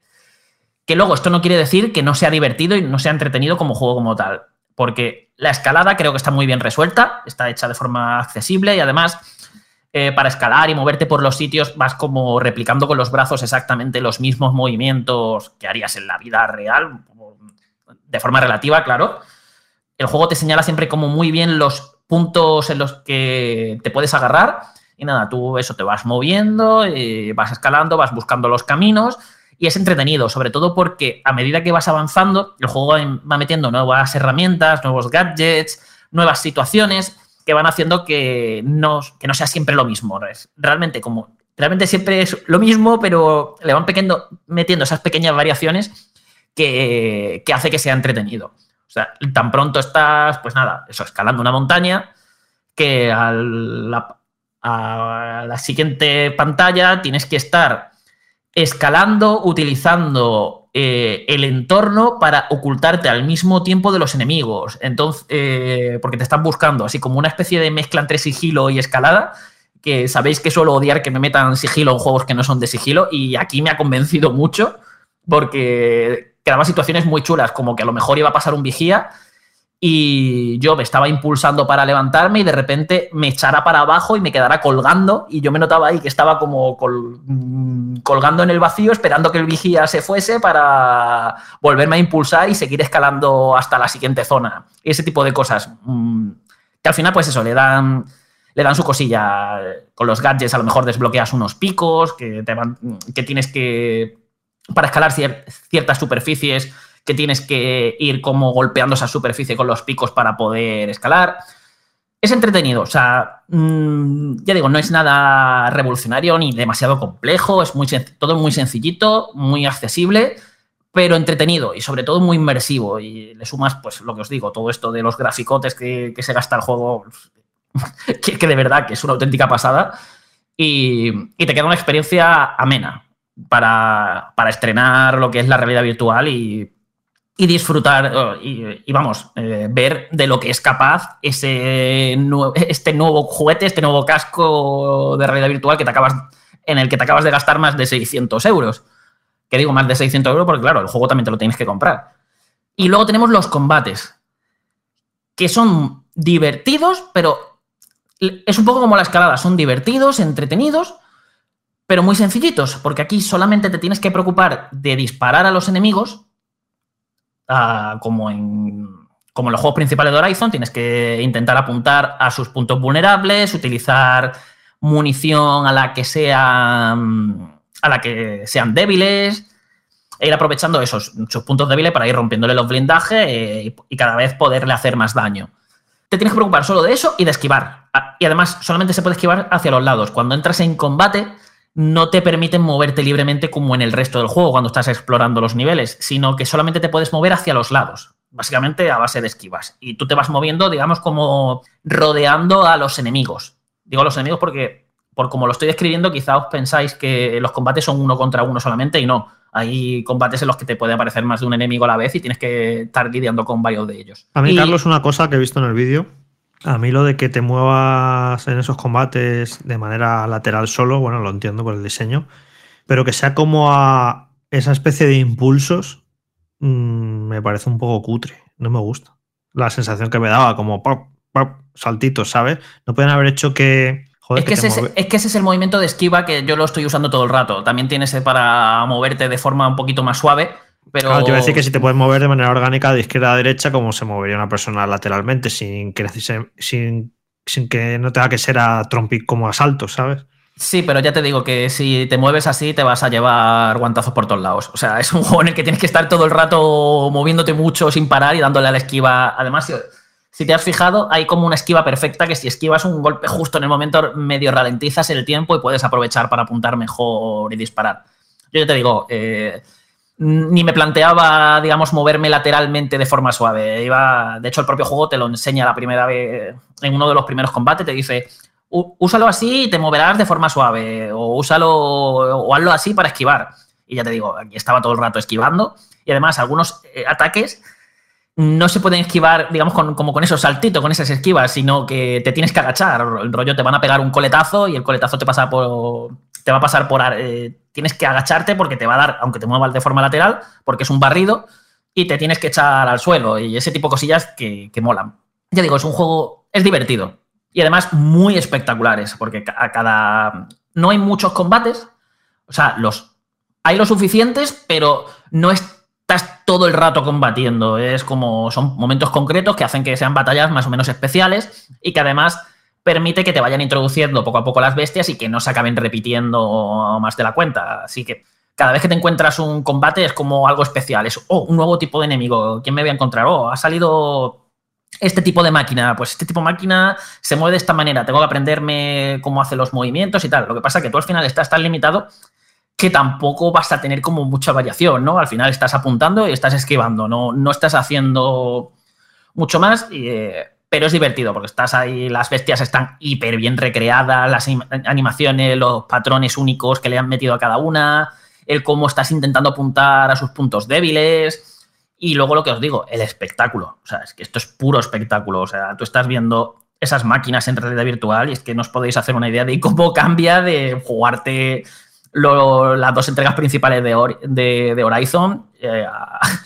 enfrentarte a esas máquinas ahí, a, verlas aquí. Evidentemente, el combate de los juegos principales mil veces mejor, pero el de aquí es sobrecogedor. O sea, aquí tiene momentos impresionantes y muy, muy, muy chulos, que al final es eso, al fin. Es todo una experiencia, una aventurita muy sencillita, muy directa y divertida, entretenida, que lo que hace lo hace bien, sin brillar especialmente y sin revolucionar nada, pero eso, mm, dando, dándole unos valores de producción que, esperemos que no, sea, que no se queden aquí, o sea, que Sony siga apostando por este tipo de productos para el catálogo de para el catálogo de PlayStation VR 2, porque este es el tipo de juegos, o sea, eh, ese tipo de triple A que se que tanto tiempo llevamos esperando y que parece que parecía que no llegaban y que y si llegaba era como una raya en el agua. Esperemos que esto empiece a ser ahora un poquito más frecuente porque ya os digo, es un auténtico espectáculo y, es lo que de verdad. O sea, esa sensación de haber saltado de generación es la primera vez que la he tenido de forma tan bruta eh, desde que tengo el PlayStation 5. Ya, ya fue un buen golpe el Ratchet Clan, pero es que con esto, simplemente a lo que es a nivel técnico, de inmersión, de experiencia de juego, eh, es una auténtica salvajada. Lo que pasa que, claro, si esto hubiese estado acompañado por unas mecánicas mucho más elaboradas, todo fuese mucho más interactivo, todo fuese mucho más Half-Life Alix, por decirlo de algún modo, pues ya habría sido la repanocha. Pero bueno, queda un juego sencillito y muy disfrutón y el típico que vais a querer ponerle a, a todo el mundo para presumir, digamos, de juguete nuevo, ¿no? Y que como todos sabemos es el primero eh, que, con el que se quiere que pruebes la consola, pero tienes otros e irán viniendo más, un catálogo inicial de unos 30, bueno, eh, y a medida que vayan pasando los meses, desde luego lo que tiene que demostrar la VR2, eso no hay duda alguna, Carlos, es no solo potencial, sino tener el catálogo adecuado para que más y más gente se sume a esta nueva generación para PlayStation. Con la música. Por cierto, no te respondí antes, José. ¿Cuál? Que el juego dura unas 7-8 horitas. Vale. no lo dije, son unas 7-8 horitas, ya digo. Eh, se puede duplicar porque hay coleccionables. Podéis. Así que. Y como también hay diferentes rutas, pues al final está pensado un poquito para que rejuegues y así alargues un poco. También hay eh, un modo adicional que es un poco rollo arcade, que tiene como dos desafíos puntuados en los que tienes uno de escalada y otro de, puntería, que me han gustado mucho, pero es que son solo dos. Y me he quedado como con ganas de más. Es como, joder, eh, esto así mola bastante, porque, no sé, es otro rollito respecto a cuando, vas jugando en el modo historia. Es algo muy, es algo muy diferente. Y, y mola bastante porque ambos desafíos me, he puesto a rejugarlos hasta que he conseguido superar la puntuación máxima que te piden. Y, enganchan y están muy bien diseñados y me he quedado con, ganas de más. También, si le queréis poner el juego a alguien para que alucine con los gráficos, con la experiencia de inmersión, o sea, la propia desarrolladora sabe que han hecho algo tan tocho que han puesto un modo adicional llamado Safari, que es simplemente una especie de tren de la bruja. Tú mm, haces un, recorrido en una barquita, mientras van saliendo las bestias, te las van presentando, van, van haciendo sus cosas, tal y cual, y simplemente te tienes que. Em, o sea, es, quedas quieto, no tienes que jugar, y vas alucinando con todo para recrearte con el apartado gráfico. Esto lo típico, para ponérselo a alguien que no haya probado la realidad virtual o no le haya terminado de convencer, es lo típico que le pones y le vuelas la cabeza, sepa jugar a videojuegos o no. Y, creo que ya poquito más, quitando el sonido que también es otra pasada, está igual de cuidado, la banda sonora es genial, el doblaje al español fantástico. Yo la, la verdad que mm, diría que no hay mucho más que comentar. Ah, pues, Carlos, o sea, antes has mencionado una situación en la que te tuviste que, que agachar o incluso, bueno, sí que tuviste que agachar. Este juego no se puede jugar tranquilamente sentado en una silla por lo que sea, porque o no quieres moverte o directamente no tienes espacio. Sí, sí, tienes muchas, tiene muchas opciones de tanto, o sea, de entrada puedes escoger si quieres jugar de pie o sentado, con lo que son sus correspondientes peculiaridades a la hora de controlar. Y luego tienes un montón de, de opciones de control. El propio juego te va como dando diferentes sugerencias según cómo quieras jugar Rollo, eres veterano juegos de realidad virtual y tienes espacio, no sé qué. Sí, pues mira, te recomendamos esta configuración, no sé qué, pero luego tú esto todo lo puedes tocar poco a poco. Y ya te digo, cada persona se puede, lo puede jugar como quiera, sea con teletransporte, movimiento libre. Hay, muchas opciones para que, para que cada jugador lo pueda jugar. Lo que pasa es que eso, al final, moverte un poquito te vas a tener que mover. Otra cosa de agachar, por ejemplo, yo es que como jugaba de pie, hay, hay un nivel que no es de sigilo, como digo, escalando, sino que es uno de sigilo más tradicional, con la hierba en la que te tienes que esconder.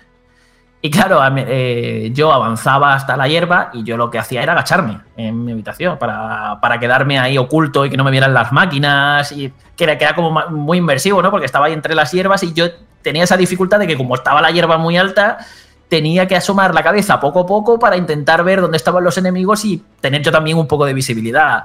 Y son ese tipo de cosas que al final son las que molan de la realidad virtual. Yo, os recomiendo que si si tenéis espacio o podéis y no tenéis problema, intentar jugarlo de pie con todas las opciones de, de movimiento, que además lo del movimiento igual, hay una opción, lo típico, te mueves con el stick, pero hay otra en la que tú vas haciendo con los brazos el gesto como de que estás corriendo y te vas moviendo así, que es algo que, a mí me ha encantado. Yo he jugado muchísimo con eso, iba dando, de hecho, ni siquiera iba usando la iba usando los métodos de control que tienes para girarte sin girarte tú, es decir, simplemente para puedes girar la cámara sin necesidad de moverte, pero claro, yo iba como corriendo y yo me iba dando la vuelta en mi habitación según el sitio al que quería ir y tal y cual. Y, molaba bastante, o sea, la, inmersión que gana, que gana eso es espectacular. Y un puntito negativo que sí que quiero mencionar, que me acabo de acordar, es el tema de las físicas. Las físicas no están del todo conseguidas, es decir, no esperéis que vayáis a conseguir a, coger aquí un objeto que haya por el escenario y os pongáis a hacer malabares como se podía hacer en Alix con él. Eh, son muy flojitas y de hecho, a la hora de manipular alguno de estos objetos que te vas encontrando, lo típico que no sirve para nada, pero tienes ahí ese objeto y pues nada, tienes una piedra, pues cojo la piedra y me pongo a hacer el canelo con la piedra. Eh, la propia manipulación de estos objetos no está del todo conseguida. O sea, es como algo que han dejado así como de forma muy de lado, muy secundaria, que, se echa de menos, hay un poquito más de mimo. De hecho, se echa de menos porque hay unos puzzles que consisten en apilar piedras. Y claro, tienes que ir cogiendo las piedras, poniéndolas una encima de la otra, que son. tienen una superficie súper inestables, y tienes que intentar hacer una torre. Y, eso es un Cristo. O sea, es, mi mayor némesis de este videojuego. O sea, eh, he tenido de momentos de estar 20 minutos delante de esto que se me volviera a caer y empezar a pegarle porrazos a las piedras y mandarlas a tomar por saco, porque, o sea, es muy frustrante tanto por cómo funcionan las físicas como por lo que te cuesta en la realidad virtual coger la piedra con cuidado, colocarla en el sitio que quieres y, de y que caiga con la fuerza suficiente para que no te desvíe las otras piedras. Mira, de verdad, horrible, horrible. O sea, es algo que se, eh, para ponerlo así se lo podrían haber ahorrado porque me ha parecido de, lo peor del juego y, o sea, y de hecho ha sido lo que me alertó de, oye, fíjate en las físicas del juego porque algo aquí no está funcionando del todo bien y en la forma en la que mm, interactúas con el resto de objetos. Pero vamos, quitando eso y el tema de eso, de que no deja de ser un juego que no hace nada nuevo y que es muy sencillito, yo creo que es una experiencia muy disfrutable y que si os compráis estas gafas y las, y las estrenáis con él, vais a, vais a alucinar. Pues de fondo está sonando la banda sonora. Es el tema de Rías, Rías Dim y con él vamos a terminar, creo, esta hora casi media explicando todo lo que has descubierto dentro de la nueva generación del casco de realidad virtual de Sony o según PlayStation. Gracias por el esfuerzo, Carlos, porque no ha sido nada fácil el contarlo. Aparte de que eh, el análisis está súper completo en la página web, eh, pues eh, evidentemente nos gusta muchísimo el poder hacer desde aquí, desde Banda Radio, completar ese tipo de sensaciones y daros, eh, bueno, lo que mejor creo que Carlos puede daros, que son esas opiniones de primera mano y con la intensidad y, la pasión que solo él sabe transmitir. Así que, Carlos Leiva, te, doy las gracias eh, por estar con nosotros hoy para contarnos esto. Evidentemente, supongo que nos vas a hablar más de las VR2 según vayas disfrutando de los juegos que vayan saliendo y que merezcan la pena ser eh, analizados, al menos aquí en, en Banda Radio. Y mientras. la semana que viene espero poder hablaros del Resident Evil Village y del Gran Turismo 7, que son lo que más ganas le tengo yo de esto, porque vamos, esto tiene. ¿Qué pinta tienen? he visto el tráiler. No, los he podido probar todavía, pero madre mía, la pinta que tiene. Sí, sí. Lo que. Dime. Antes de seguir, algo que me gustaría recomendaros si os compráis las gafas y vais a. O sea esta PlayStation VR 2 o cualquier otra gafa de realidad virtual, si os vais a adentrar en esto en la realidad virtual, para disfrutarla al máximo. Fliparos. Flipaos muchísimo cuando estéis jugando. Eh, porque vais a disfrutar incluso juegos que a lo mejor no son demasiado buenos. Yo los disfruto simplemente por cómo me flipo yo solo jugando eh, en el salón. Porque están. Y además así tú solo te acabas sumergiendo más por ejemplo, tengo un juego ahí de, Star Wars, creo que Fran lo probó en, Oculus y no le gustó, bueno, en MetaQuest y no le gustó nada. No, ni un poco. Y yo lo estoy, lo estoy viendo y digo, sí, este juego es pocho, es muy pocho. Pero estoy en el salón de mi casa, que estoy viendo ahí una cobertura, me agacho, me asomo, me pongo a disparar, saco las pistolas y me empiezo a flipar yo solo ahí como si estuviera, como si fuera Han Solo. Y la experiencia gana muchísimo. Y esto me ha pasado con muchos juegos de realidad virtual. Así que. hacer el tonto mola mucho también los juegos de realidad virtual. Si hay como cosas que puedas coger y tiras a esos personajes a la cara. y hacer el payaso. De hecho, hay vídeos muy graciosos de gente jugando a ciertos juegos de, de VR haciendo el payaso como te deja expresarte con las manos y con los objetos y esa fisicidad, ¿no? Que quizás no tiene el videojuego tradicional tan precisa, también es muy divertido a veces la VR hacer el, hacer el tonto. A ver, yo tengo en momentos de jugar a videojuegos top de mi vida, de marzo de 2020, no sé si os acordáis la situación en la que estábamos en aquel momento, abrir un armario en Halayali, que haya un mogollón de papel higiénico y ponerme a hacer malabaras y hacer el tonto con el papel del culo. Fue increíble. Pues mira. al final, esto es algo que lo que dice Jorge. No lo tienes en el videojuego tradicional. Aprovechadlo que lo tenéis. Que lo tenéis ahí en mundos virtuales y con. Que vais a poder interactuar de esa manera que no vais a poder eh, hacerlo en otros, eh, en otros formatos. Y la verdad que merece mucho la pena, muchísimo. Pues gracias, Carlos Leiva. Un abrazo muy grande. Nosotros seguimos con el programa porque nos queda el análisis de Wild Hearts, nos queda la Shirley pregunta y alguna cosa más. Pero mientras tanto, pues sigue disfrutando de las gafas y hasta dentro de unos días, cuando tengas, eh, supongo que el próximo capítulo, nos cuentes a ver qué, qué tal con esos dos juegos que has mencionado. Un abrazo. Venga, nos vemos. Hasta luego. Y decirle a Jorge que me dé, que me diga qué es eso que ha pedido.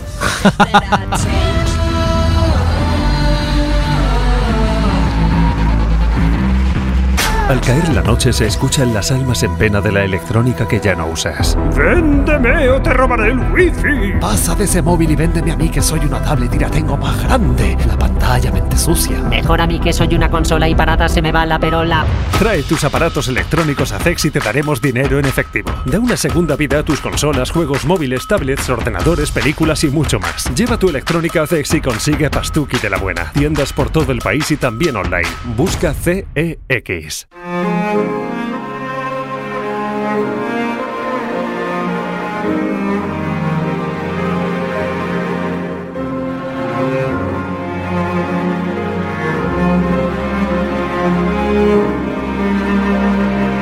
Este juego, este sí se pone a la venta esta semana. De hecho, cuando estés escuchando el programa de Banda Radio, esta edición, ya lo tendréis a la venta para PC, PlayStation 5 y Xbox Series. Wild Hearts o Corazones Salvajes, que tiene una fórmula muy parecida, ¿verdad? Fran, a la de Monster Hunter, así lo comentas. Y hay ciertas similitudes. por ejemplo, se, se, basa en cazar monstruos gigantescos, lo puedes hacer en solitario, en cooperativo, distintos ecosistemas. Pero cuéntanos, dentro de este lanzamiento, ¿qué es lo que ahora, si alguien te está escuchando con mucha atención porque está valorando pillarlo, ¿qué debería saber, qué debería conocer? Uf, vale. En este análisis, ¿vale? Que voy a intentar ir un poquito al grano, porque llevamos bastante tiempo ya de programa. Pero voy a mencionar muchísimo Monster Hunter, voy a hacer muchísimas comparaciones con Monster Hunter y. Ya que lo siento, pero es que así, es que es una fórmula establecida durante casi 20 años y ahora pues llega Wild Hearts y con exactamente la misma premisa jugable, que es cazar monstruos para, con las partes de esos monstruos, fabricarte mejores armaduras y mejorar tu arma para cazar monstruos todavía más poderosos. Y el bucle jugable es así en Monster Hunter y es así. Pero evidentemente hay muchas cosas diferentes a ver, yo, yo al principio estaba como un poco de culo con este juego, por varias cosas que comentaré ahora después. Pero ahora mismo no solamente estoy de que creo que es un buen juego y con mucho más potencial del que explota, sino que además creo que consigue tener entidad propia. Sí, tiene la misma base que Monster Hunter, pero lo que hace es distinto. El juego se percibe mm, distinto. Es su, su propia cosa que no tiene por qué compararse siempre, aunque lo voy a hacer. a ver, lo que mm, se separa esto de Monster Hunter es básicamente un sistema de construcción que influye al juego en, en todo, en todo. Y está en dos maneras.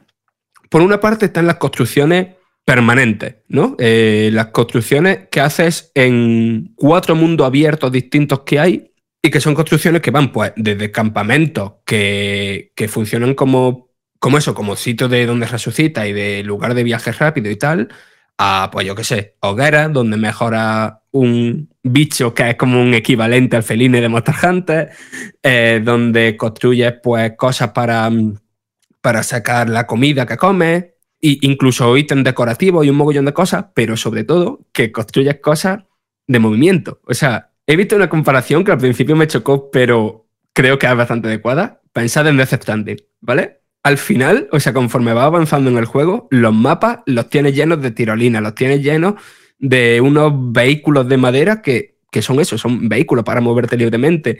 Eh, los tienes llenos de un mogollón de cacharrería que, al final lo que sirve es para moverte de un lado para otro de, los escenarios, de los mundos abiertos, rápidamente y das caza más rápidamente al monstruo cuando huye. Y la otra parte súper importante de la cacería es la que tiene que ver con el combate. Aquí hay dos cosas que son mm, brillantes. Por un lado, es la rapidez. Eh, está asignado a que pulsa un gatillo y uno de los botones de frontales del mando, el cuadrado, círculo, triángulo X, se construye automáticamente algunos elementos básicos que hay, hay asignado a ese botón. Es decir, cajas que puedes apilar eh, para subirte encima rápidamente y dar un golpe súper poderoso a, los enemigos. O un trampolín que invoca en medio segundo y que te permite eh, esquivar un golpe que de cualquier otro modo no lo esquivaría. O yo que sé, incluso una especie de hélice con la que puedes mm, volar hacia el monstruo. Un mogollón de cosas, ¿no? Que son como de, de complementar la acción, de estrategia, de, elementos que meten en tu estrategia para, eso, para al final acabar con los monstruos. Pero lo más guay no es solo eso, que evidentemente tiene muchísima, muchísima importancia en, el combate. No vale, vale de muy poco el ponerse a dar espadazos o lo que sea en aquí. Aquí tienes que mezclar esos espadazos, esos golpes, con todos esos elementos que construyes. Pero es que lo guay es que esos elementos se combinan, ¿no? Hay como, creo que en el juego oficialmente se llama fusión o algo así, pero básicamente es, eh, vas desbloqueando conforme va avanzando por la historia y por un árbol de habilidades, pero básicamente si pones seis cajas rápidamente, se, forma un muro y cuando la bestia te vaya a impactar, eh, pues rebota. O, o pones cuatro de estos elementos y dos de estos y se forma un mazo gigante. O pones estos tantos y, se forma un arpón. Y todo eso pasa en un segundo, en, en lo que tarda en darle a los botones.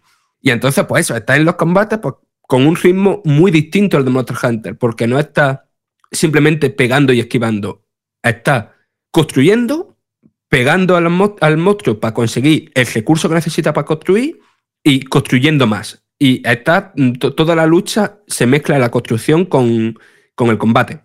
Y después la cosa que también me parece muy guay, con un asterisco grandísimo, que ahora después comentaré, no solamente porque, por su diseño y por el tamaño y por lo que imponen, ¿no? Sino por cómo es a nivel jugable. O sea, yo jugando a. Cada vez que me enfrentaba a un nuevo monstruo del juego, mi sensación no era tanto como cuando te enfrentas a un nuevo monstruo en Monster Hunter, sino más bien a cuando te enfrentas a un nuevo jefe en un Souls o en Elden Ring. Son combates dificilísimos, que vas a morir un mogollón de veces, eh, que, son muchísimo, muchísimo más rápidos que en Monster Hunter. Tú también eres mucho más rápido. Eh, los lo ataques y todo eso eh, son menos profundos, hay menos combos y menos cosas, pero eres mucho más ágil. Y yo qué sé, es un reto, mm, ya lo digo, mayúsculo. Hay que ir a cada enfrentamiento, pues, con concentración y con calma. ¿Y qué pasa? Para que un reto funcione bien, sobre todo un reto así, todo tiene que estar diseñado como los ángeles. Todo tiene que ser de cada vez que mueres, tienes que sentir que ha sido 100% culpa tuya. Que no ha habido nada en el juego, ninguna variable, te haya hecho mm, eso, morir sin que sea tu culpa. Y aquí, pues no siempre lo consigue. Eh, y esto creo que es el punto negro de, de porque son tres cosas. Por un lado, el diseño de los escenarios. Los escenarios son muchísimo, muchísimo más detallados que los de Monster Hunter. Hay un mogollón de, elementos. Creo que son artísticamente mucho más ricos. Pero también hay muchísimas cosas que se ponen de por medio. Y mm, en plan de, no sé, ramas con las que te puedes tropezar, niveles que no ves bien. No sé, cosas que al esquivar o, o al moverte o lo que sea, cuando estás luchando contra un simio de 30 metros que, que va dando saltos por ahí a lo loco, son cosas que, que, de repente, pues, que es imposible tener en cuenta. Y, y, y con las que, además de, de que eso, de que te puedas caer y de, y de, que te puedas poner en una zona que, no, que nunca estás muy seguro de si ahí te pueden dar o si no te pueden dar, tal, también que los niveles están sobrecargados también causa que a veces los enemigos pues se clipeen con algo o que, o que tú mismo te clipees con, con un objeto así de repente y, y no puedas esquivar. A eso hay que sumar que la cámara es atroz. O sea, los problemas de cámara. A ver, en Motor Hunter nunca funciona muy bien la cámara. Pero es que aquí es que es mucho, mucho, mucho peor. Eh, es un caos. Y lo es todavía más porque aquí tiene una cosita, rollo Shadow the Colossus, de subirte a los enemigos. Y cuando hace eso, es que marea incluso. Y después, el otro tan fallo es los problemas de rendimiento. Ya no solo que el frame rate, pues, de unos tirones y tal y cual, sino que a veces, además, a esos problemas de rendimiento se suman bugs bastante importantes, como que los FPS tanqueen durante, no sé, hasta la próxima vez que haya una pantalla de carga, o sea, mm, durante mucho, mucho rato, o que directamente el sonido desaparezca. Y yo que sé, lo que hayáis jugado a un juego de, de este tipo, un juego de ah, bueno, a cualquier juego de acción, pues ya me diréis lo importante que es el sonido para saber cuándo tienes que esquivar o para saber cuándo el enemigo va a hacer cierto ataque. Pero no, es que, a ver, tiene esos fallos, pero es que después el diseño de los enemigos, tanto artísticamente como en sus patrones de, ataque y de movimiento, me parece genial. La música me parece una pasada. Después es verdad que gráficamente no solamente no es un juego Next Gen, sino que a veces que es muy feo. O sea, tiene las caras de ciertos personajes y tal, son increíbles, pero en lo general es muy, muy feo, pero muy feo en plan de que se ve a veces peor que el Motor Hunter Rise, que es de la Switch, y esto es solo de Next Gen. No sé, tiene muchas cositas muy buenas, cositas feas, pero la sensación que me queda es que es un juego que, por supuesto, los fans de Motor Hunter que quieran algo más van a agradecer, mm, mm, o sea, lo van a disfrutar un mogollón. Que incluso aquellos que les llama la propuesta de Motor Hunter, pero no se han adentrado en la saga porque tiene cierta opacidad esto a lo mejor sí lo disfrutan porque está muy bien tutorializado, porque los len es muy, muy accesible, en plan de ves un monstruo y con una pulsación de botón ya estás pidiendo ayuda a toda la comunidad, que por cierto es juego cruzado con cooperativo para hasta tres jugadores. Y no sé, tiene un mogollón de, de eso, de mejoras de calidad de vida, que lo hacen, creo yo, aunque sea más difícil, más accesible que, que Monster Hunter. Bueno, y después también está el tema de que va a recibir un, según han prometido, muchos monstruos y otros tipos de contenido totalmente gratis, sin ningún tipo de micropago. Así que el cuerpo que se me queda con el juego es muy divertido.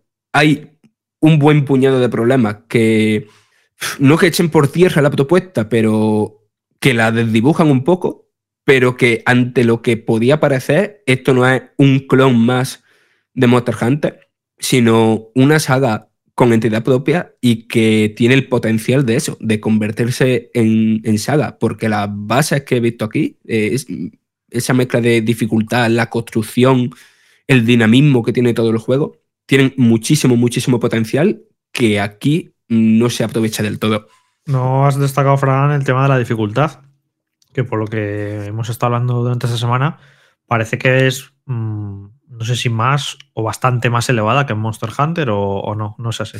Sí, o sea, lo he comentado un poco por encima, pero sí, o sea, es un juego mucho más difícil que Monster Hunter, o al menos digamos que el proceso de completar la campaña en, en Wild Hearts es mucho más complicado, mucho más difícil que el proceso de completar la campaña en Monster Hunter. O sea, ¿lo notas como que, que ha podido ser a propósito para diferenciarse, es decir, bueno, vamos, eh, ¿de qué manera nos diferenciamos de Monster Hunter? Bueno, tenemos todo el tema de construcción, que eso ya es un elemento bastante diferente.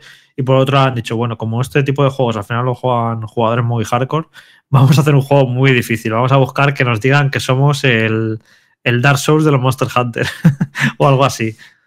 Pues puede ser, sí. Es que es más difícil también porque el ritmo es mucho mayor. Porque es lo que comentaba antes, de que el tipo de agilidad que hay en, en cada combate me parece más a.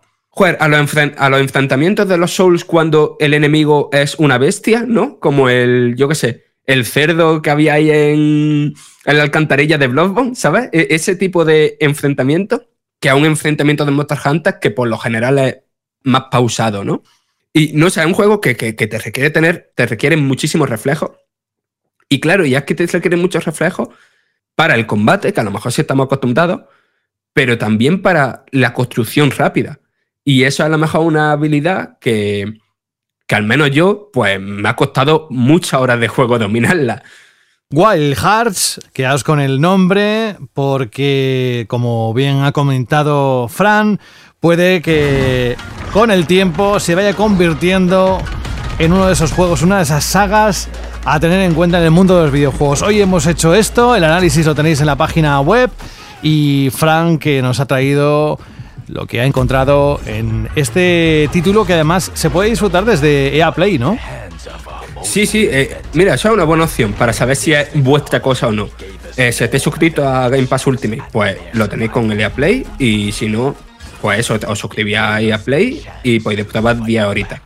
O sea, pues lo tenéis con las 10 horas de juego, ¿vale? Que me he equivocado antes con el, con el Game Pass Ultimate, te da 10 horitas. Vale, pues sí, como tú dices, es una buena forma de probarlo y así también despejar todas las dudas que pueda haber alrededor de este título. Muchas gracias, Fran, también por el esfuerzo.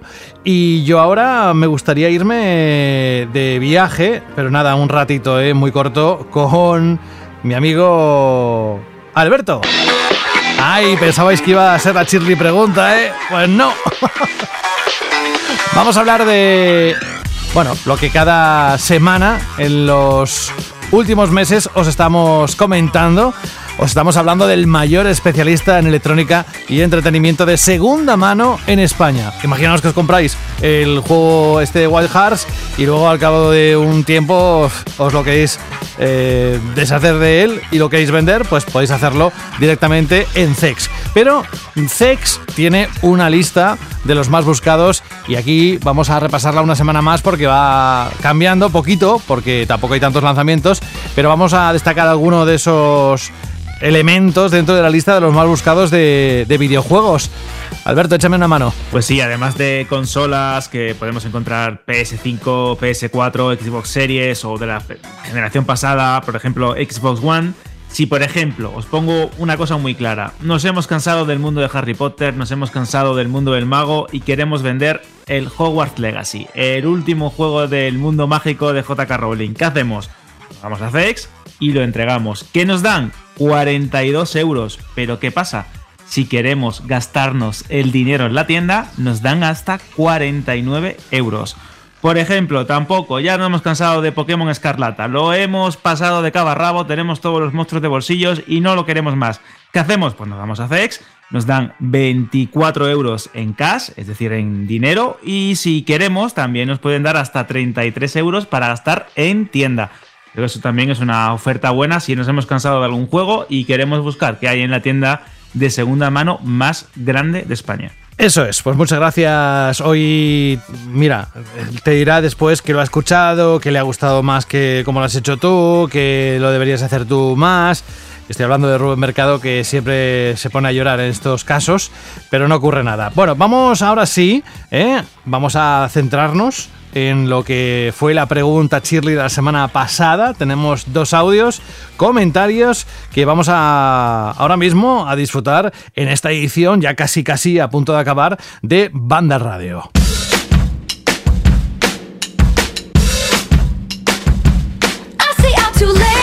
La pregunta era, Alberto, pues la pregunta de la semana pasada era cuál era vuestro periférico preferido de la historia de los videojuegos. Recuerdos con él, algunas experiencias. Y tenemos un buen puñado de comentarios, un par de audios eh, de Javier y Rafa. Y si te parece, José, voy a comenzar con los comentarios de texto, que soy muy tradicional. Dale, dale, dale. Mira, vamos a comenzar con el comentario de Roberto Núñez, que nos decía lo siguiente en iBox. Vandalorianos queridos, mi periférico favorito siempre ha sido la guitarra de plástico pero vengo a contaros una historia que tengo con otro periférico, la alfombra de baile de la primera PlayStation. Cuando estaba pasándome Metal Gear Solid en la primera PlayStation de un amigo, llegamos al momento de la tortura y nuestros infantes dedos no eran capaces de apretar los botones tan rápidos como para resistir la electricidad de Ocelot. Por tanto, tomamos la alfombra de baile, la conectamos en el puerto del primer mando de la consola y jugamos toda esa sección con la alfombra, logrando sobrevivir a la tortura. Éramos muy mancos, lo sabemos, pero la vida se abre camino. Un abrazo gigante. Increíble ¿eh? es buenísimo. Yo ahora mismo estoy flipando porque imagínate, claro, estás acostumbrado a que si el mando, que si eh, los botones turbo de algunos DualShock de aquella época que también hacían trampas, pero lo de la alfombra de baile, yo creo que incluso eh, Kojima lo aprobaría, ¿eh? Sí, sí, no le des ideas. Que, es muy bueno. Que lo mismo igual lo implementan alguno de sus juegos en el futuro, actualizándolo evidentemente a los sistemas de hoy en día. Imagínate que nos pongan que nos pongan a andar, ¿no? Como si fuésemos Sam, el de, no, no, el de Stranding en sí, alfombra siendo, ¿no? que es lo que le faltaba. tenemos una edad ya, hombre. Sí, sí, sí, la verdad es que sí. Que ya cualquier cosita sentadito, la realidad, la realidad virtual sentadito, que no, no nos casemos demasiado. Tenemos otro comentario de Mike CD que dice: Hola amigos de Vandal, gran programa como siempre. Respecto a la Chili pregunta, el periférico que más, más me sorprendió en su momento fue el Wiimote siempre recordaré esos partidos al Wii Sports. El Kinect me pareció una gran evolución que también disfruté mucho, ya, pero ya que no consiguió ese impacto de la pequeña y gran Wii de Nintendo. También tenemos otro comentario de Adrián Cano que destaca el multitap de PlayStation. Seguramente nos dice, no seré el único que recuerde aquellas tardes de campeonatos con los colegas jugando al Pro. Ese multitap, aquí mundo viejuno, era una especie de accesorio en forma de L que te permitía, pues, por ejemplo, si tenías solo dos puertos en la consola, ampliar el número de mandos y podías conectarle varios mandos para que tu consola pues, pudiese albergar pues, a cuatro o ocho jugadores o seis, dependiendo del, juego multijugador. Esto era buenísimo porque, cuando, eh, como bien dice, cuando se reunía muchísima gente para jugar a un juego de fútbol y cada uno podía controlar, por ejemplo, un jugador o algún shooter o algún juego de lucha, algún juego de estrategia, el Worms, por ejemplo, era, eso era bastante curioso. Y tenemos dos audios, como he dicho. Vamos a escuchar, si te parece, José, el audio de Javier. Venga, hola Javier. Muy buenas amigos bandaleros. Eh, pues a mí el periférico que más me ha gustado no os lo voy a contar, es el que menos me ha gustado, el que voy a contar. Es el mando del Atari 2600 que jugando al Missile Command y a otros juegazos de la época me dejaba los dedos y acababa con los dedos destrozados de tanto darle a la palanca y al botoncito, vamos, me dolían a rabiar. Así que os cuento justo lo opuesto, el que menos me gustaba. Bueno, un abrazo a todos. Otro para ti, Javier. Más comentarios, Alberto. Venga, vamos a finalizar antes de escuchar el audio de Rafa con los comentarios de Atlan que decía: He tenido el multipad de la PlayStation 1, las memory cards de otras marcas con más capacidad que las originales, mandos con el típico botón turbo, como os comentaba yo antes, Joy-Cons Pro, pero el que más recuerdo con cariño, tal vez por la edad, fue un Explorer para Game Boy. Por allá, de los en los finales de los años 90 y principio de los 2000, insertando cierto código en el Explorer, que así también comentario Mundo Viejuno eran unos cartuchos, unos CDs que te permitían pues, hacer trucos o exploits en los juegos que se lanzaban al mercado, pues nos comenta Arklan que pudo sacar un Mew en su Pokémon rojo y un Celebi en el de plata. Imaginaos obtener, nos comenta, semejantes premios tras horas y horas de juego intentando hacer cosas con algún glitch o dejando el barco de Ciudad Carmín sin zarpar, porque decían que moviendo el camión aparecía un Mew. Un saludo a un saludo guapos. Esto era brutal, ¿no? Las leyendas urbanas de. era increíble. De Pokémon. De, de colegio. Es verdad, eh, que si Misingo, que si no sé qué, que si no sé cuánto, eran, eran increíbles. Y ya para finalizar, antes de escuchar el audio, tenemos el de Piráguilas que dice: Buen programa sobre la duración del mando. ¿Te acuerdas, José, que preguntaba sobre la duración del mando? Sí, sí, sí, sí, sí. Sí, que a mí, yo, que yo decía que entre 4 y 5 horas. Más, mm. exactamente. Pues dice, a mí me está avisando a las 5 horas de que está sin batería, a veces incluso antes. Da igual al título que juegue, la verdad. Y sobre la Chili pregunta, nos comenta que le encantó en su día la Visual Memory de Dreamcast. Esto me parece a mí también me parece increíble. Eso tener una mini Game Boy, una memory card virtual con una pantallita de LCD de la consola de Sega, me pareció una revolución impresionante. Estaba mirando Alberto lo del cartucho de truco porque digo, yo recordaba que el que yo conocía era el Game, Game Genie Game Genie, sí. Que era el Game Genie, que era el que se promocionaba en las hobby consolas y tal. Y, estaba, estoy viendo aquí, sí, que salió para Game Boy, salió para Super Nintendo, Mega Drive y Game Gear. Tenía para distintas consolas y venía con un con un manual bastante lleno de trucos, que, de códigos que tú metías en el. Vaya tecnología, ¿eh? me parece. Impresionante, es que sí que es increíble, claro. O sea, yo nunca, nunca lo usé, la verdad. Nunca lo usé, siempre lo veía en las revistas que lo venían además y me parecía como una tecnología bastante fascinante, ¿no? en plan, pones esto, metes ahí el juego. Eh, metes unos códigos y metes trucos en los juegos, no sé, una, una locura esto. Pues eh, sí, pues era una locura y acabamos con el audio de Rafa al que le saludamos. Hola Rafa. Hola amigos de banda, aquí Rafa. Bueno, el único periférico extraño que yo recuerdo como tal es el, mando aquel con forma de escopeta para jugar a, cazar los patos. Y como periférico favorito, pues los Pulse de, PlayStation 5 o el mando de Xbox 360 eh, de la edición de coleccionista que sacaron de Halo 3 o DST. Un saludo. Y no sé si te queda otro comentario que quieras destacar o cerramos ya y nos vamos yendo. Tú decides, como siempre, la Chirly pregunta. Vamos a ir cerrando, que yo creo que ya es hora, que hemos tenido un programa muy completo. hemos tenido un programa muy completo y de hecho, ahora que ha dicho este oyente lo de los mandos curiosos, mira, a raíz de esto, eh, seguro que recordaréis el famoso mando, el mando Sierra Mecánica que hablábamos la semana pasada también de, Resident Evil 4. Bueno, pues eh, los creadores del remake se plantearon hacer un revival, una reedición de este mando, pero al final no, ha habido suerte. Fíjate tú qué, coraje. Y seguro que también tenéis en la mente accesorios y mandos locos, que creo que tenemos también un reportaje en Vandal, como algunos, eh, las típicas cañas de pescar, estas tan particulares, mandos para juegos de mechas, de robots gigantes que eran verdaderamente brutales, con paneles de control, con joysticks especiales, con botones y con teclas de todo tipo. Bueno, es que yo creo que el mundo de los accesorios y de mandos especiales es bastante loco, ¿eh? Pues sí, y además deja un gran beneficio, que quieres que te diga, eh, en general. Bueno, oye, eh, dinos la pregunta para la próxima semana, anda.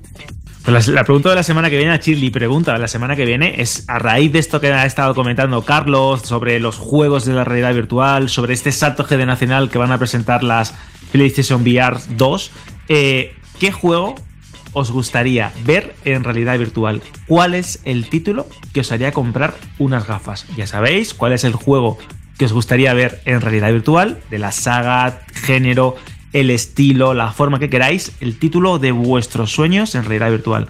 Tenéis varios canales, iBox, si queréis dejar un mensaje de texto, o si os apetece también un mensaje de audio de unos 20-30 segundos en radio.vandal.net. Lo mandáis con el móvil, con la tablet o con el ordenador y lo ponemos aquí en antena. En tu estantería hay una conversación entre videojuegos olvidados. Yo era el FIFA de su vida y me ha dejado chupando banquillo. Pues yo llevo 574 días abandonado en Animal Crossing y hay un unicornio que me mira chungo. Peor está Mario Kart, ahí hinchado a plátanos porque no tiene a quien soltarlo. ¡Uh, ¡Mamma mía! Tus juegos merecen una segunda vida. Bájalos del estante porque en CEX te los cambiamos por dinero en efectivo. Trae tus juegos y consolas a CEX y consigue Pastuki de la buena. Tiendas por todo el país y también online. Busca CEX. ¡Nos vamos! Este es el programa que estabas esperando, el que tú quieres. Bueno, ya sabéis a qué me recuerda esto o a qué os recuerda esto. No, este es el programa que estábamos esperando con el análisis pormenorizado. Espero que durante, creo que una hora y cuarto aproximadamente, que hemos pasado por todo lo que es eh, tanto el accesorio como el juego, os hayan quedado mm, todas las dudas resueltas. Pero en la página web vamos a hacer un seguimiento especial de todo lo que vaya ocurriendo en la actualidad y por supuesto de este lanzamiento que no va a dejar indiferente a nadie, o bien por el precio o bien por sus posibilidades. Así que estamos de enhorabuena.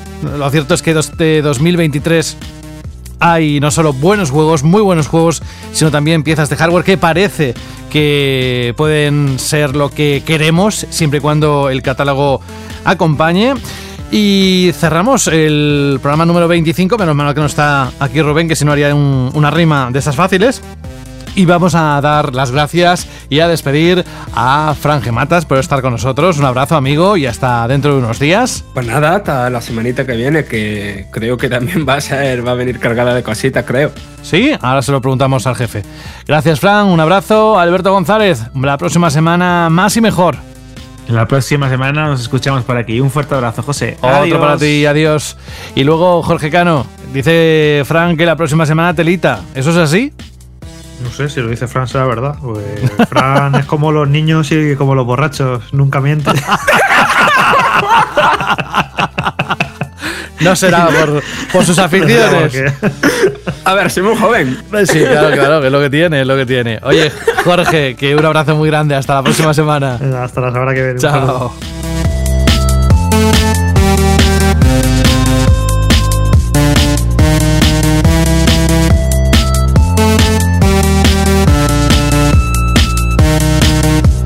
Y eso, ponemos punto y casi final. Antes lo vamos a hacer con el broche de oro que supone poner una canción. Además que lo que siempre decimos, que no se puede terminar bien un programa de banda radio si no hacemos lo que nos pide un oyente. En este caso es Luis O. Punto, que además hizo una pregunta sobre guías para César Rebolledo y para Daniel González hace ya unos cuantos programas.